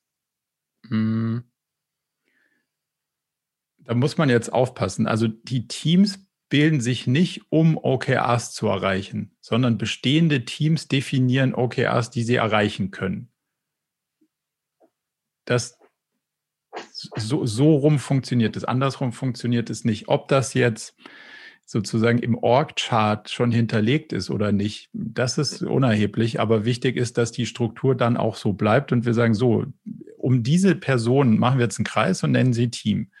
Dann passieren die Sachen, dass die sich kennenlernen und wissen, was sie voneinander zu erwarten haben, dass sie sich auf der Werteebene irgendwie grün sind. Und dann definieren sie, was dabei rauskommt. Wo du das im Org-Chart aufhängst, ist per se erstmal egal. Und es ist auch egal, ob es cross-funktional oder funktional ist. So, die Grundidee ist natürlich, cross-funktional. Also du schickst nicht nur Scharfschützen zur Geiselnahme, die wird auf jeden Fall blutig enden, weil die können nichts anderes, sondern du schickst jemanden mit, der verhandeln kann. Das ist die Idee von einem cross-funktionalen Team. Ähm, solange wir alle Scharfschützen in einem Team haben, haben wir dieses, was wir vorhin gehört haben, dieses Cross-Functional Alignment relativ hoch, weil dann muss ich mit den anderen Fähigkeiten mich abstimmen und muss das immer versuchen, iterativ irgendwie hinzukriegen. Deswegen geht der Trend ja dahin oder das, was wir gesagt haben, das Idealbild sieht aus, eine kleine, schlagkräftige Truppe, die unterschiedliche Fähigkeiten vereint, kennt und vertraut sich und wird in Ruhe gelassen. Also idealerweise sind die sozusagen schon so gemixt, dass die die äh, Probleme at hand lösen können. Wenn es noch nicht so ist und äh, sozusagen noch funktional organisiert ist, dann ist das auch das machbar. Nur dann hast du halt diesen Cross-Functional Alignment Part. Dann müssen sich die unterschiedlichen Disziplinen stärker aufeinander einlassen und austauschen. Ähm, was nicht funktioniert, ist, dass man sagt, ah, ich stelle hier mal ein Ziel in den Raum und dann baue ich ein Team drumrum und das auch noch jedes Quartal aufs Neue. Und dann sage ich, ah, das Ziel ist aber nicht so ein ganzes Quartal groß, sondern es ist nur ein Drittel Quartal groß. Also darf sich jeder jetzt zu drei Zielteams zusortieren. Das ist keine agile Organisation, das ist Chaos. Also es folgt zumindest mal nicht der Grundidee dessen, was man versucht hat anzudrehen, als man dieses ja, Guiding Principle definiert hat. Ja, vielen herzlichen Dank. Hilft auf jeden Fall ähm, jetzt auch nochmal die Scharfschützen und die Verhandler zu sortieren. Ja, Danke. Nicht, nicht, dass ich irgendwie als Militant irgendwie einsortiert werde. Ich habe damit nichts zu tun, aber es ist ein schönes Bild. Es macht relativ gut klar, dass keiner die Tür eintritt, wenn keiner auf dem Dach liegt, um mir den Rücken frei zu, frei zu halten. Aber ja. freut mich. Danke. Gut. Peter. Ja, hallo. Ähm, vielen Dank äh, schon mal für die bisherigen Einblicke und ich kann direkt an den Kollegen anschließen. Äh, und zwar dahingehend, dass wir, oder an das, was du gerade gesagt hast, dass wir ähm, aktuell, ich arbeite in einem Verlag, ähm, noch recht funktional organisiert sind. Und ähm, ich äh, stehe gerade so ein bisschen vor der Herausforderung, da ein bisschen Zielsystem aufzusetzen und bin da eben auf OKR gestoßen. Also wir sind äh, noch nicht mal am Anfang, sondern noch weiter vor. Und ähm, ist jetzt ein recht spezifisches Problem. Ich hoffe trotzdem, dass ich damit ein paar anderen vielleicht noch helfe. Ähm, bei uns ist es jetzt halt so, wir haben Abteilungen, da ist es relativ einfach, anhand von Kennzahlen ähm, beispielsweise OKRs zu definieren. Wir haben einen Vertrieb, wir haben eine Marketingabteilung, wir haben eine IT-Abteilung, ähm, wo sich so Fortschritt relativ gut messen lässt. Ähm, mhm. In Verlagen ist es aber natürlich so, wir haben da eine Redaktion, die einfach als Aufgabe hat, im Grunde ähm, ein äh, periodisch erscheinendes äh, Objekt äh, zu füllen äh, mit Inhalten. Und wenn ich jetzt da äh, fragen würde, was sind eure Ziele, was ist euer Zielsystem, würde ich natürlich sehr abstrakte oder bekomme ich aktuell sehr abstrakte Antworten. Naja, wir wollen immer das bestmögliche Heft äh, gestalten. An Absatzzahlen kann man es natürlich auch relativ schwer festmachen, ähm, gerade im Printmarkt, der ja sehr rückläufig ist. Und äh, da bin ich jetzt gerade so ein bisschen, stehe ich vor der Herausforderung oder der Frage, wie schaffe ich es denn da, Ziele zu definieren, die sich in ein OKR-Set gießen zu lassen und beziehungsweise ist OKR für so einen Fall überhaupt das richtige Mittel? OKR ist auf jeden Fall das richtige Mittel. Also dafür, nicht für alles, aber dafür auf jeden Fall schon. Ähm, die Sachen, die du gerade als so ein bisschen ähm, einfach ähm, sozusagen beschrieben hast, die würde ich mit einem Fragezeichen beziehungsweise Ausrufezeichen versehen und glaube, das ist eine Stolperfalle weil hier KPIs zugrunde gelegt werden und KPIs sind keine KAs so. Also, und es ist auch nicht das KPI von 1 auf 1,2 zu tragen, ist auch kein OKR, sondern sich zu überlegen, was ist mein inhaltliches Ziel, dass sich das KPI von 1 auf 1,2 verändert. Das ist die OKR-Diskussion. Demzufolge bist du natürlich total richtig in dem Feld, ähm, einer inhaltlichen Diskussion zu führen und zu sagen, ja, wir wollen das bestmögliche Heft füllen. dann ist ja erstmal die Frage, wie könnte man bestmöglich definieren? Also, und bestmöglich heißt nicht, ich habe den größten Absatz und ich habe auch nicht den größten Werbeetat damit in Summe eingefahren, weil das interessiert den Leser nur begrenzt. Also man muss sich rausfinden, was sind denn inhaltlich die Sachen, die dazu führen, dass jemand im Nachhinein sagt, hey cool, es hat A total Spaß gemacht und B würde ich wieder lesen oder kaufen? Da habe ich dann wahrscheinlich äh, meine KPIs und dann muss ich mir von Quartal zu Quartal die Frage stellen, was sind jetzt die größten Wetten, die ich eingehen kann, dass ich diese Inhalte zusammenkriege? Oder was brauche ich denn so für Kategorien, wo muss ich denn irgendwie spannende Geschichten herkriegen? Ähm, und das gilt es dann wirklich in OKRs zu übersetzen. Also erstmal rauszufinden, was sind die Erfolgstreiber, also was, was bewertet der Leser als lesenswert und entertainmenthaltig und wie glaube ich, dass ich das im nächsten Quartal andersartig umsetzen kann, als ich das zuvor gemacht habe, weil wenn ich die gleiche Geschichte nochmal erzähle, wird er wahrscheinlich sagen, ja, das war beim letzten Heft spannend, aber kannte ich schon, bräu was Neues. Und das ist ja eine stark inhaltliche Diskussion und dafür eignet sich ja OKRs hervorragend, um zu sagen, hey, worauf wetten wir denn jetzt? Also was wollen wir denn jetzt in dem Heft produzieren oder in den Heften oder wie auch immer das so ist. Mhm. Und wenn dann das, äh, die Inhalte, also zum einen natürlich ähm, Themen, die man setzen kann, ähm, ist sicherlich etwas, was man mit OKRs dann ausstatten kann. Ja, gar ähm, nicht, gar nicht Themen. Also mir geht es nicht darum, ich brauche jetzt eine Story über die, keine Ahnung, Modeschau in XY oder so. Da, darum geht es mir nicht, sondern was sind die Ziele, die ein, ein Leser damit verfolgt? Also, oder was ist ein Ziel, was die Redaktion damit verfolgt? Ich muss eine Übersicht geben über, keine Ahnung, die, die heißesten Reisetipps, wenn man wieder reisen darf oder so. Ähm, damit sich der Leser dann gut orientiert fühlt und sagt, ja. jetzt, sobald ich wieder los darf oder kann oder will oder was auch immer, habe ich jetzt hier schon eine Liste mit genau da, das muss ich anschauen. Eher aus der Richtung ja. kommend. Und wenn ich jetzt dann viele so, ich sage mal, tagesaktuelle Berichterstattung hätte, dann würde das im Umkehrschluss bedeuten, ich muss schauen, wie muss denn meine tagesaktuelle Berichterstattung gestaltet sein, damit der Leser sie spannend und interessant finden und daraus dann wieder Ziele ableiten. Genau. Und, und da, genau, was, was ist der Unterschied zu, sagen wir, News Commodity? Also mhm. News gibt es ja schon. Ähm, wie unterscheide ich mich von der Commodity News und was macht uns unique und wann bewertet das jemand als positiv und was sind die Sachen, auf die ich setze hier im nächsten Quartal? Mhm. Hilft okay. das? Hilft auf jeden Fall. Vielen Dank. Super. Gut, weiter. Sven. Genau, hier ist Sven. Ähm, erstmal vielen Dank für die ganzen Beiträge. Ähm, ich bin hier schon kräftig am Mitschreiben, denn ähm, da können wir einiges schon von lernen. Wir sind, also ich komme aus einem großen Konzernumfeld, mhm. habe aber auch gleichzeitig das Glück, in einem ähm, sehr gut funktionierenden agilen Team der Product Owner zu sein. Also ähm, habe da auch viel zu tun, das ähm, Team gegen die Linie zu beschützen. Das gelingt gerade sehr gut. Ähm, in unserem Bereich 60 Personen, ähm, fünf disziplinarische Teams und ungefähr vier agile Teams ähm, wird jetzt auch OKR eingeführt. Ähm, einige Fragen wurden schon beantwortet. Die Frage, die so ein bisschen bleibt, ist in dem Review, was so alle drei Monate stattfindet oder, oder wie das heißt, äh, Retrospektive. Mhm. Wer sollte da idealerweise dran teilnehmen? Ähm, wir haben den großen Vorteil, dass wir, glaube ich, so sehr gut die OKRs anwenden konnten, weil wir eben unsere Apex als Basis genommen haben. Ja. Deswegen konnten wir die in 0, nix runterschreiben. Alle waren erstaunt. Wir haben gesagt, naja, das ist für uns ja sowieso, wir machen das eh regelmäßig, das Refinement.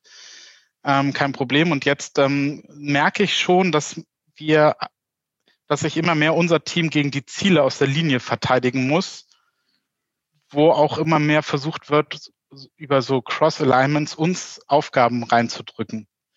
Und ähm, ich, ich, ich glaube, du hast eine Ahnung davon, was ich gerade meine. Ja. Ähm, weiterhin war das Konstrukt wirklich auch so aufgesetzt bei uns, dass ähm, die Ziel, das Ziel-Alignment sozusagen dann nur über die Linie folgt wo ich äh, mich gerade vehement gewehrt habe und gesagt, okay, okay, wir müssen als agile Teams da halt mit rein, zumindest in der Vertretung über den Product Owner. damit wir eben gemeinsam mit allen, die diese OKRs ja definieren, irgendwie die Ab in die Abstimmung kommen. Ähm, wenn, wenn, man das mal. Habt ihr da Erfahrung bei diesen Hybriden? Ähm, genau, habt ihr da so Erfahrung, wenn, wenn, wenn man so Abteilungen hat mit Linie, mit Projektteams, mit agilen mhm. Teams, die gemeinsam OKRs gestalten? Was ist da der beste Weg? Ja, ähm, also ich hoffe nicht, dass ihr agile und Projektteams noch dazu habt. Also je nachdem, was da so, ähm, wie man das definiert, könnte das eine Menge Chaos geben. Und hybride Organisationen, glaube ich, gibt es auch nicht. Ähm, also gibt es schon, aber funktionieren nur begrenzt. Ja. Man, man muss dem, dem Grundprinzip wieder Rechnung tragen. Also möglichst kleine Einheit verfolgt ein Ziel und wird dabei in Ruhe gelassen und kann, was es braucht, um das Ziel zu verfolgen. So. Das runtergebrochen auf das, was du gerade sagst, ist die Frage, welchem Team gehören denn die Leute an? So. Und das heißt, mit wem also wenn man das mal klassisch ausdrücken würde, wer sagt denn eigentlich, was wir machen, also auch was ich mache, mit wem stimme ich das denn ab? Und ich hätte gerne einen Ansprechpartner. Wo der ist, mir eigentlich egal, aber gib mir einen Ansprechpartner oder eine Ansprechpartnerin. So, und was ja passiert ist, dass dieses Linie und agile Team dann plötzlich eine virtuelle Matrix wird. Manche sehen das, manche sehen das nicht, aber unterm Strich ist es eine Matrix. Und das heißt, mehrere Leute ziehen an den gleichen Ressourcen und die werden nicht mehr, nur weil man stärker aus unterschiedlichen Richtungen dran zieht. Das kann nicht funktionieren. Die Matrix war schon immer Quatsch und sie wird auch Quatsch bleiben. Also das, ich habe das noch nie funktionieren sehen. Jetzt kannst du gucken, wie löst das ein Spotify-Modell, wie löst das so. Es sind alle die gleiche Grundidee. Es gibt ein Team, dem man angehört und da wird entschieden, was können wir tun und was können wir nicht tun. Welche Mission nehmen wir uns und welche nicht und was tun wir dafür, um diese Mission zu erreichen. Und das muss ich natürlich mit den Teilnehmern dieses Teams abstimmen, weil die müssen sagen, ja klar, kann ich und will ich. Und ich glaube auch, das klappt. So, und dann gibt's noch eine lose Interessensgemeinschaft. Und die sagt, hey, wir können bestimmte Sachen ziemlich gut und ich kann dir sagen, wie man das und das Problem besser löst. Ja, cool, danke. Aber sag mir nicht, was ich zu tun habe, sondern erklär mir grundsätzlich, wie man so ein Problem besser löst. Und ich kläre hier in meinem Team, was wir draus machen. Das heißt, die einen definieren den Scope, also entscheiden über ihre Ziele und dann gibt es genau eine Verantwortungslinie. Und die anderen sind eine lose Interessensgemeinschaft. Hey, wir treffen uns, von mir aus auch regelmäßig. Wir stellen sicher, dass der Informationsaustausch da ist. Wir stellen sicher, dass jeder weiß, was Best Practice ist. Das kannst du Gilde nennen, das kannst du Community of Practice nennen, das kannst du nennen, wie du willst. Aber die sind eine lockere Interessensgemeinschaft. Das ist wie eine Gewerkschaft oder wie eine, äh, sagen wir mal, ähm, weiß nicht, wie das im Handwerk genau, wahrscheinlich auch, also kommt ja aus dem Gildenthema, ähm, aber am Ende ist der Architekt dafür verantwortlich, dass der Maurer eine Mauer gebaut hat. So, woher weiß der, wie man mauert? Naja, da hat sie mit anderen ausgetauscht. Aber die Verantwortung, ob die Mauer jetzt gerade wird oder rund oder was auch immer, trägt halt das Team und der Architekt als Product Owner. So würde ich da mal drauf gucken. Und wenn jetzt der Gildenanführer ein berechtigtes Interesse hat, inhaltliche Ziele zu positionieren, weil es darum geht, wir müssen irgendwelche Qualitäten nach oben bringen oder was auch immer, dann ist das natürlich der sinnvollste Weg, dass der sich mit denjenigen Product Ownern abstimmt und sagt, hey, bevor ihr fünf Features entwickelt, entwickelt man nur vier und mit der Ressource, die dann übrig bleibt, machen wir Learning, Training, whatever, räumen unseren Server auf, you name it.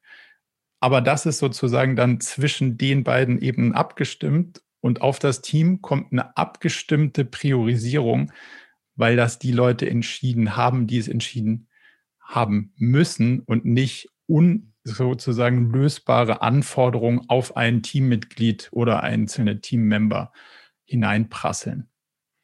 Das gibt nur Stress und Überforderung und blöderweise sind wir so konditioniert, dass wir versuchen, das auch noch zu erfüllen damit kannst du dich nur unglücklich machen oder krank langfristig. Und das würde ich gerne vermeiden. Mhm. Ja, vielen Dank. Beantwortet es denn deine Frage? Ähm, ja, doch. Ähm, ich kann das auf jeden Fall mitnehmen und ähm, ähm, ich sehe auch ganz positiv in die Zukunft, weil wir jetzt auch eine Person bei euch ausbilden lassen. Insofern. Dann sehe ich auch positiv ja. in die Zukunft. Danke. Danke dir. So, ich glaube, Alex ist schon raus. Dann Sabine. Ja, hallo. Ähm, hallo. Die meisten meiner Fragen wurden tatsächlich schon beantwortet. Finde ich super. Okay. Ähm, wir stehen jetzt gerade vor der Situation, wir sind ein relativ junges Unternehmen und sind in letzter Zeit schnell gewachsen. Das heißt, wir hatten vorher ähm, einfach das Alignment sozusagen zwischen der Geschäftsführung und den einzelnen Abteilungen. Die Abteilungen bestanden aber jeweils nur aus einer Person. Mhm. Das war relativ straightforward. Und jetzt haben wir aber pro Abteilung mehrere Mitarbeiter und fragen uns, wie schaffen wir es denn jetzt in den zwei Wochen, die wir für die OKR-Zielsetzung eingeplant haben, das tatsächlich einmal sozusagen top-down und dann wieder bottom-up hinzukriegen? Mhm. Der Prozess ist eigentlich ganz einfach. Ähm, du versuchst nur einmal zu diskutieren und das ist beim Runterbrechen.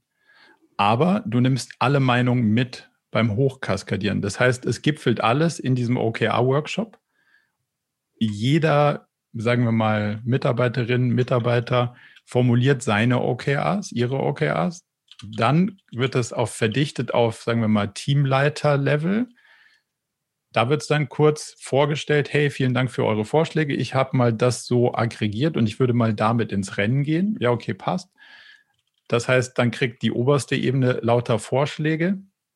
Dann kommt der OKR-Workshop. Die großen Bausteine werden diskutiert und gerade gerüttelt. Dann wird das OKR-Set für die Company festgezurrt.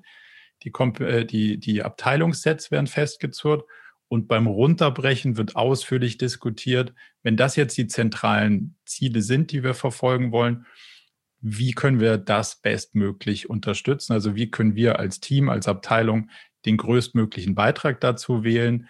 Und ähm, dementsprechend werden dann beim Runterbrechen die ausführlichen Diskussionen geführt, wie können wir am größtmöglichen dazu beitragen. Und dann wird das festgesetzt und verabschiedet und dann dran gearbeitet. Okay, das heißt, es sind gar nicht alle Mitarbeiter sozusagen dann wieder mit den Unternehmenszielen beschäftigt, sondern das geht dann wieder über die Stufe Abteilung, Abteilungsziele. Ja. ja. Du willst ja eine Sache nicht machen, also je nachdem, wie viele, wie viele Stufen es sind. Das ist ja dann in Teilen A sehr abstrakt und B will ich zwar wissen als Mitarbeiter, ähm, wo habe ich den eigentlich, wo, wozu trage ich denn im Großen und Ganzen bei? Aber ich will es ja auch sehr konkret haben. Und der konkrete Teil steht auf meinem Zettel und das direkte Verhältnis muss ich ja sehen in meinem Team. Die anderen, mit denen ich sozusagen zusammen daran arbeite, machen die Gegenstücke, die dazu passen, was ich mache und das zusammenführt zu einem Gesamtergebnis. Wie das sozusagen wieder auf das große ganze Puzzle einzahlt, muss ich zwar verstehen und auch sehen können, aber das muss ja nicht dauernd vor Augen haben, weil ich gucke einmal auf den Gipfel und dann gucke ich den Rest des Weges auf den Weg, weil da liegen die Steine, über die ich stolper. Also muss ich natürlich irgendwie das, das hier und jetzt gut im Auge behalten und das findet in meinem OKR-Set und dem von meinem Team und den Peers statt. Mhm. Super. Und dann meine zweite Frage wäre, wie nehme ich denn sinnvoll die Unternehmensziele als Abteilungsziele und die Abteilungsziele dann als Mitarbeiterziele. Also laut diesem simplen Google-Prinzip da mit dem Football-Team, ne, nimmt man sich dann einfach ein Key-Result aus dem Unternehmensziel und macht das als, als neues Objective. So einfach ist leider nicht. Ja, genau. also ich habe es noch, ich hab's noch nie hingekriegt, dass es so geklappt hat. Demzufolge musst du dir eine andere Frage stellen. Mhm. Ähm, diese Zuordnung ist als M zu N Zuordnung zu verstehen. Also es ist eher die Flughöhe. Und wenn ich das Teamziel kenne, kann ich jetzt überlegen, welches Objective kann ich erreichen, das dem Teamziel und diesem Key Result auf der Teamebene am meisten zuträglich ist. Und das ist, erreiche ich nicht, indem ich das einfach abschreibe, weil sonst habe ich ja das Gleiche, dann habe ich die, die Flughöhe nicht verändert, sondern ich ändere die Flughöhe und gehe von der, von der Teamflughöhe auf meine persönliche Flughöhe und sage, welche Ziele muss ich erreichen, dass ich möglichst viele Key Results auf der Teamebene möglichst weit nach vorne pushe. Also ich muss es übersetzen mhm. und dann kommt was bei raus, ähm, was auch funktioniert. Und das schaffst du mit der Frage, wie kann ich am bestmöglich dazu beitragen, dass die Key Results über mir so viele wie möglich, so groß wie möglich positiv beeinflusst werden. Okay, super, danke. Gerne. Dann machen wir noch eins, zwei Fragen. Maika. So, ich versuche mich äh, kurz zu fassen. Mein geht leider nicht. Äh, ich habe ein ähnliches Thema. Wir haben, ich komme auch aus einem internationalen Konzern. Wir haben in unserem Bereich eine Transformation oder Change Management am Laufen äh, oder ein Change am Laufen, so rum. Und haben die, das Flight Level Modell von Klaus Leopold als Basis gewählt und haben jetzt auch gerade angefangen mit OKRs zu arbeiten. Wir sind aber im Moment quasi bei diesem OKR Startlevel noch auf der obersten Ebene, also auf dem strategischen Flight Level ähm, 3. Und die Aufgabe steht jetzt an, wie kriegen wir das Ganze denn durch die Organisation in Summe durchgebrochen? Das heißt, wir haben den Startpunkt gesetzt, haben aber im Moment auch die Schwierigkeit, dass die Einschätzung des Work Limits, was hinter diesen ganzen Themen steckt, auf den anderen Flight Leveln nicht sichtbar ist. Genauso wie das Problem, was am Anfang der Paul auch erwähnt hatte, dass wir eben noch nicht alle operativen Ongoing-Themen quasi mit in einem strategischen Board haben. Ich glaube, wir brauchen sie dort auch nicht alle. Jetzt suche ich gerade noch ein bisschen nach, einem, nach einer Methode oder einer Möglichkeit, wie kriege ich so eine Systematik am besten in eine Organisation rein, die aus 1500 Leuten besteht, die sich auch weltweit verteilen. Mhm. Hast du da einen Tipp? Also erstmal habe ich keine Ahnung von dem Flight-Level-System. Mhm, okay. Aber ähm, ich habe sozusagen eine Ahnung. Und mhm. wenn man unterschiedliche Flight-Level annimmt, dann hätte das ja unterschiedliche, wie wir vorhin gesagt haben, Flughöhen. Und für uns gibt es die unterschiedlichen Flughöhen sind ja in den unterschiedlichen OKR-Sets abgebildet. So, demzufolge sollte es daneben nichts geben, was auch was mit unterschiedlichen Flughöhen versucht abzubilden, sonst versuchen zwei Systeme das gleiche abzubilden und das gibt erstaunlicherweise in der Regel immer Chaos. Also hier muss man sich vielleicht das erste Mal schon entscheiden, ob man zwei Systeme braucht, die ähnliche Sachen versuchen zu lösen. So kann man, also ist erstmal wertfrei. Will nicht das eine oder das andere als besser sagen. Ich sage nur, man braucht nicht zwei, die versuchen, das Gleiche zu tun. Wenn du den OKR-Weg gehen willst, dann hast du auf dem obersten Level gibt es Strategien, wie wir vorhin gesagt haben, Vektoren, 18 bis 24 Monate Perspektive, kein Wegpunkt, respektive kein Ziel, was über drei Monate hinausgeht. Und dann sagst du einfach, okay, was ist jetzt für die ganze Organisation auf dem obersten Level ein konkretes Ziel für drei Monate. Und damit operationalisierst du eine Strategie, also ein Vektor, in ein Ziel mit einem Wegpunkt drei Monate. Und dann kaskadierst du es runter und sagst so, welches kann jetzt Team A dazu beitragen, was kann Team B dazu beitragen, was kann Team C dazu beitragen.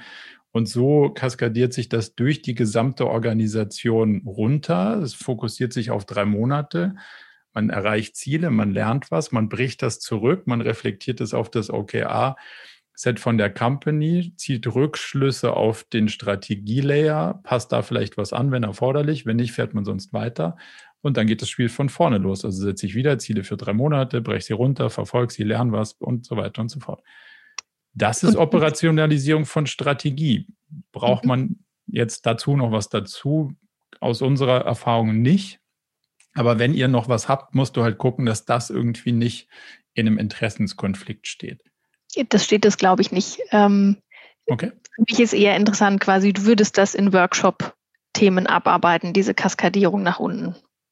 Naja, also die obersten eher, eher, zwei Ebenen auf jeden Fall, weil da ist so viel ähm, unterschiedliche Wahrnehmung drin und unterschiedliche Sachen, die man ausdiskutieren muss, damit mhm. man zu einem gemeinsamen ähm, Zielbild kommt. Und dann sagt man ja, okay, auf der obersten Ebene haben wir alle Perspektiven in Betracht gezogen, angehört, ähm, abgewogen und entschieden. Und das ist dann fix auf dem Company Set.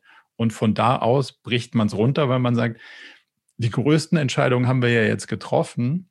Und jetzt muss man von der jeweils darunter liegenden Ebene sagen, was können wir jetzt als Team am besten tun, um das, was wir entschieden haben, zu erreichen. Okay, danke dir. Gerne. Jetzt kommen wir zeitlich langsam ans Limit, aber zwei machen wir noch. Stefan. Ja, wunderbar. Hatte ich gar nicht mehr erwartet. Hallo Marco. Sehr Hallo. schön. Also wir kommen so aus diesem klassischen System MBOs und äh, in dem Team haben einige eine Bonuszahlung, andere nicht. Und wir haben dann auch OKR eingeführt, weil wir einfach festgestellt haben, es ist besser, es ist transparenter, man hinterfragt immer wieder alles äh, mit den Retros. Das läuft eigentlich auch ganz gut. Nichtsdestotrotz ist so ein bisschen eine Sache aufgekommen, die dann ähm, auch schon angesprochen wurde in Bezug auf, wir haben Teamziele, auf die ähm, ziemlich gut alle äh, mit einwirken können. Dann haben wir aber auch eher so individuelle Ziele durch Product Owner. Und da ist so ein bisschen die Frage, wie kriegt man das zusammen? Widerspricht sich das oder passt es so, dass Einzelne das haben? Denn ähm, auch hier ist ja immer noch so ein bisschen die Sache, es werden immer noch Boni ausgezahlt, sind aber nicht mehr so gekoppelt an diese individuellen Boni. Also das ist halt so ein, so ein äh, System, das ja noch nicht so, so hundertprozentig da wahrscheinlich reinpasst. Aber wie gehen wir am mhm. besten damit um? Das ist die Frage. Klingt so ein bisschen nach wasch mich, aber mach mich nicht nass. Also am, am Ende mit Konsequenz. So, wenn man ja, also was würde man unterstellen, was bei MBO nicht so gut geklappt hat, was bei OKRs besser klappt? Die Zielerreichung auf Jahreszielen hat aufgrund der Unplanbarkeit der Jahresscheibe nicht so gut getroffen, was jetzt nicht den jeweiligen Personen anzulasten war, die einfach sich nicht bemüht haben, sondern eher der Sachverhalt ähm, war, war, dass man die Zukunft nicht so gut abschätzen konnte, um sinnvolle Ziele gemeinsam zu definieren. So das sozusagen vorausgeschickt führt ja dazu, dass man in kürzeren Iterationen gemeinsam draufblickt und sagt, jetzt haben wir die Ressourcen zur Verfügung, was machen wir da am sinnvollsten drauf? Und das entscheide ich jedes Mal wieder neu und zwar gemeinsam. Demzufolge habe ich ja dauernd eine gemeinsame Zielvereinbarung, weil du und ich glauben, dass das das Sinnvollste ist, was ich mit meiner Zeit in den nächsten drei Monaten anfangen kann. Wenn ich dir jetzt Geld dafür gebe, was wir vor zwölf Monaten auf den Zettel geschrieben haben, habe ich ja eine Kraft, die den Vektor sozusagen in eine andere Richtung lenkt und brauche mich nicht wundern, wenn Leute natürlich versuchen, dem hinterher zu fahren, weil es da hinten Geld gibt und hier möglicherweise nicht. Also muss ich das Incentivierungsmodell möglichst schnell anpassen und idealerweise dafür sorgen, dass die Zielvereinbarungen alle auf dem gleichen Takt laufen. Also weg von dieser Jahres Scheibe, weil wir eben nicht genau einsortieren können, was innerhalb eines Jahres passiert. Und das, was in den meisten Zielvereinbarungen passiert, ist nicht, dass jemand seine Ziele nicht erreicht, sondern dass zwei Parteien drauf gucken und sagen, es hat überhaupt keinen Sinn gemacht, dieses Ziel weiter zu verfolgen. Und jetzt muss ich darüber entscheiden, was kriege ich denn dafür? Also du kannst mich nicht bestrafen dafür, dass ich es nicht erreicht habe, weil wir waren ja beide der Meinung, es macht ja keinen Sinn, es zu erreichen. Demzufolge haben wir jetzt den Salat. Und das musst du einfach weglassen, weil es offensichtlich nicht so gut funktioniert hat. Sonst würden es ja, sonst würde man es ja weitermachen.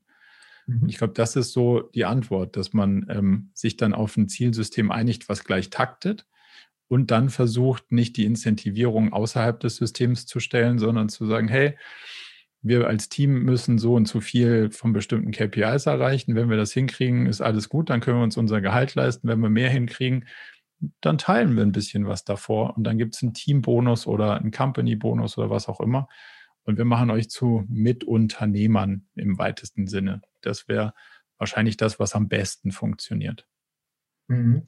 Aber das heißt auch, ähm, trotz alledem kann man das äh, durchaus äh, in dem OKR-System so nebeneinander herlaufen lassen, dass wir halt durch die Product Owner sehr starke individuelle Ziele haben und auf der anderen Seite ähm, dann so Teamziele. Also sagen wir mal so, gewisse Produkte, dort können nur eine bestimmte Anzahl der Leute mit einzahlen. Äh, bei anderen Sachen können halt viele mit dran arbeiten. Ja, also ich würde es so sehen, dass es ein einheitliches Zielsystem ist und du brichst dann halt runter, wer den größten Impact darauf hat. Und manchmal, also dann habe ich halt vielleicht in meinem persönlichen OKR-Set mehr Impact auf das eine Produkt und du in deinem persönlichen mehr Impact auf die zwei, drei anderen Produkte. Ähm, mhm. Aber nicht, dass es Zielsysteme gibt, die nebeneinander sind, sondern wir haben ein Zielsystem und versuchen die unterschiedlichen Ziele innerhalb von einem OKR-Set so zu gewichten, dass es passt. Mhm. Ja, okay. Da kann ich auf jeden Fall was mit anfangen, ähm, in welche Richtung wir das treiben müssen da an der Stelle. Vielen Dank. Cool, gerne. Dann letzte Frage. Frederik. Ja, hi, guten Abend. Schön, dass es doch noch geklappt hat. Ja, ähm, knappe Kiste. genau. Äh, meine Frage wurde schon total verändert durch deine Antworten. Es geht nämlich um dieses agile Mindset und um das Chaos, was dadurch passieren kann. Wir sind eine ähm, agile Organisation, wir sind IT-Dienstleister und wir haben die Herausforderung, dass verschiedene Projekte verschiedene crossfunktionale Teams erfordern. Mhm. Und äh, ich bin jetzt eher so in dem Innovationsconsulting-Umfeld äh, unterwegs. Und das ist etwas, wo wir uns noch gar nicht so sehr darüber im Klaren sind, wie unsere Produkte aussehen sollen. Die wollen wir weiterentwickeln. Du hast es eben Gilde genannt. Ne? Das bedeutet aber, dass die Gilde nicht nur dazu da ist, dass wir uns fachlich austauschen, sondern sie, ist, sie hat sozusagen eigene Ziele. Ne? Sie möchte ein Marktsegment aufbauen, sie möchte ein Produkt gestalten von uns als IT-Dienstleister. Und jetzt habe ich den großen Konflikt. Ich bin in einem Projektteam oder in zwei Projektteams, ich bin in dieser Gilde. Ähm, die Gilde gibt sich oder plant sich im Moment OK, OKRs zu geben, mhm. um so ein Ziel zu erreichen. Aber das ist natürlich nur ein kleiner Aspekt von meiner Arbeit. Ähm, sollte ich mir jetzt persönliche OKRs geben? Was gibt sich dann diese Gilde? Ähm, hast du eine Idee, wie das zusammenspielen kann, ja. abgesehen von einem Riesenchaos? Ähm, also zurückgespult, so relativ nah am Anfang ist erstmal die Frage, wir sollten definieren als Unternehmen, welche Probleme wollen wir eigentlich wie lösen und dann haben wir Produkte. Mhm. Und da, um ein Produkt zu entwickeln, brauche ich Ressourcen. Also um jetzt in deiner Gilde zu sprechen, weil die Gilde hat eigentlich keine Produktverantwortung, sondern sie kennt sich nur ein bisschen aus. So, wenn du jetzt sagst, wir, wir sind aber das Produktteam, dann bist du nicht die Gilde, sondern bist du eben doch ein Produktteam, was bestimmte Produkte versucht zu entwickeln und dafür brauchst du Ressourcen. Also solltest du einen bestimmten festen Pool an Leuten haben, die sich diesem Produkt widmen. Was so ein Stück weit, ähm, was wir immer sehen, ist dieses klassische Projektgeschäft und dann auch noch versuchen, sozusagen daraus Produkte zu machen und dann auch noch versuchen, Personen zu entwickeln und das in Projekten, wo die Leute mehreren Projekten gleichzeitig zugeteilt sind, endet immer im Chaos. Also ich habe das selten anders gesehen und um der Wahrheit die Ehre zu geben, OKRs ist dafür nicht die Lösung. Ähm, weil die Anforderung immer noch chaotisch bleibt. So, also wenn ich das Modell, wie du es beschreibst, so fahren wollen würde, würde ich versuchen, die Ressourcenzuteilung irgendwie aus einem Pool-Modell zu fahren und würde sagen, so wie viel Ressourcen brauche ich, einer bestimmten Eigenschaft, um ein bestimmtes Produkt zu erfüllen und würde dann die Zuteilung aus dem Pool so machen, dass die, die Schnittstelle, also die Anzahl der Projekte möglichst nah an eins ist. Also ideal wäre eins, möglichst nah an eins wäre maximal zwei. Alles darüber hinaus würde ich versuchen zu vermeiden.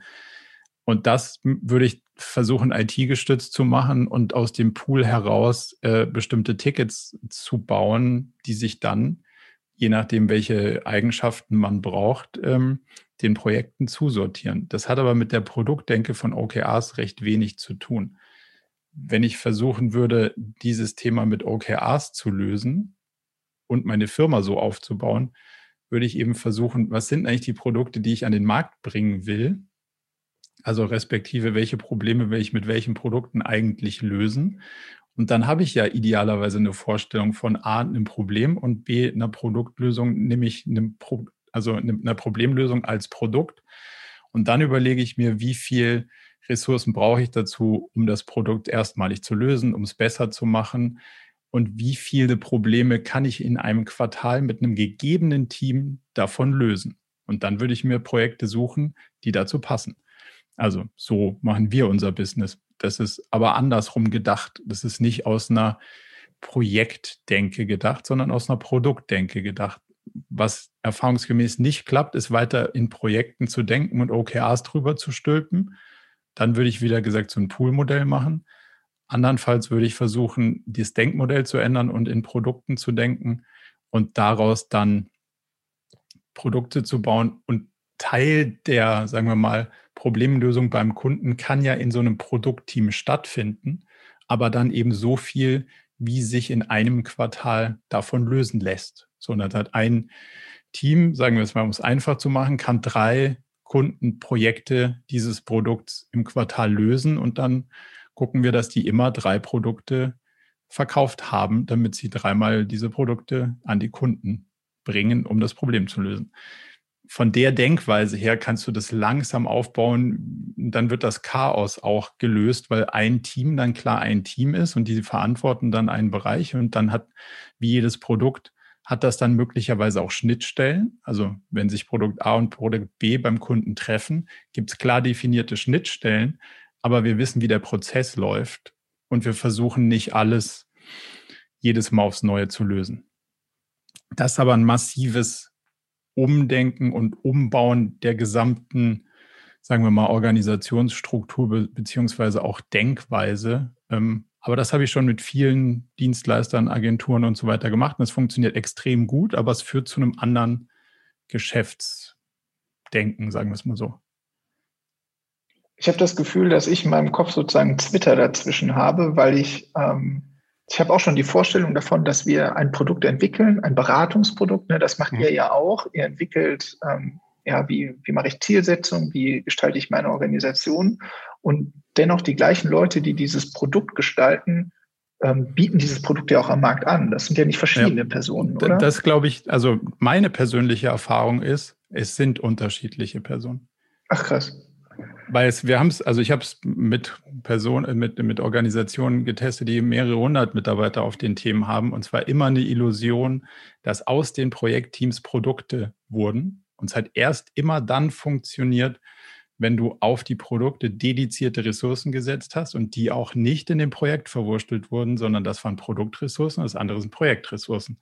Wenn du anfängst, die Sachen auch ressourcenmäßig voneinander zu trennen, dann entwickelt sich's. Und das ist bei uns genauso. Ach krass, cool, vielen Dank. Ähm, das war eine unangenehme Wahrheit. Kannst mal äh, nachlesen. Stefan West von Empolis hat bei uns auf dem Blog so ein Interview gegeben. Da haben wir einige dieser Erfahrungen gemeinsam gemacht. Vielleicht ist das ähm, eine, weiß nicht, nicht mehr genau, wie viel er davon berichtet, aber vielleicht ist das eine, eine Inspiration, die so ein bisschen dein Problem löst. Cool, vielen, vielen Dank.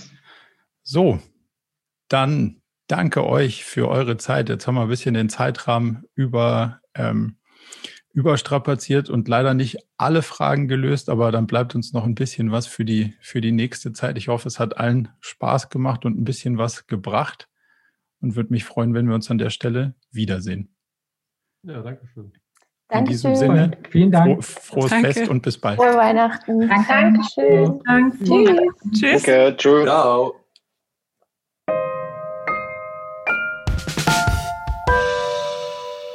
Zum Abschluss noch ein kleiner Hinweis in eigener Sache.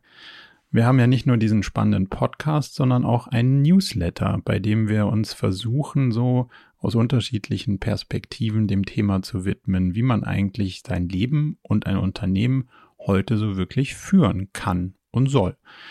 Von daher gibt's da einmal im Monat ähm, ganz spannende Perspektiven und natürlich kriegt ihr über den Weg auch immer mit, welche neuen Podcast-Episoden stattfinden, welche Events wir vielleicht online haben und viele andere Sachen. Von daher meldet euch am besten gleich zur Mailingliste an unter murakami.com slash newsletter.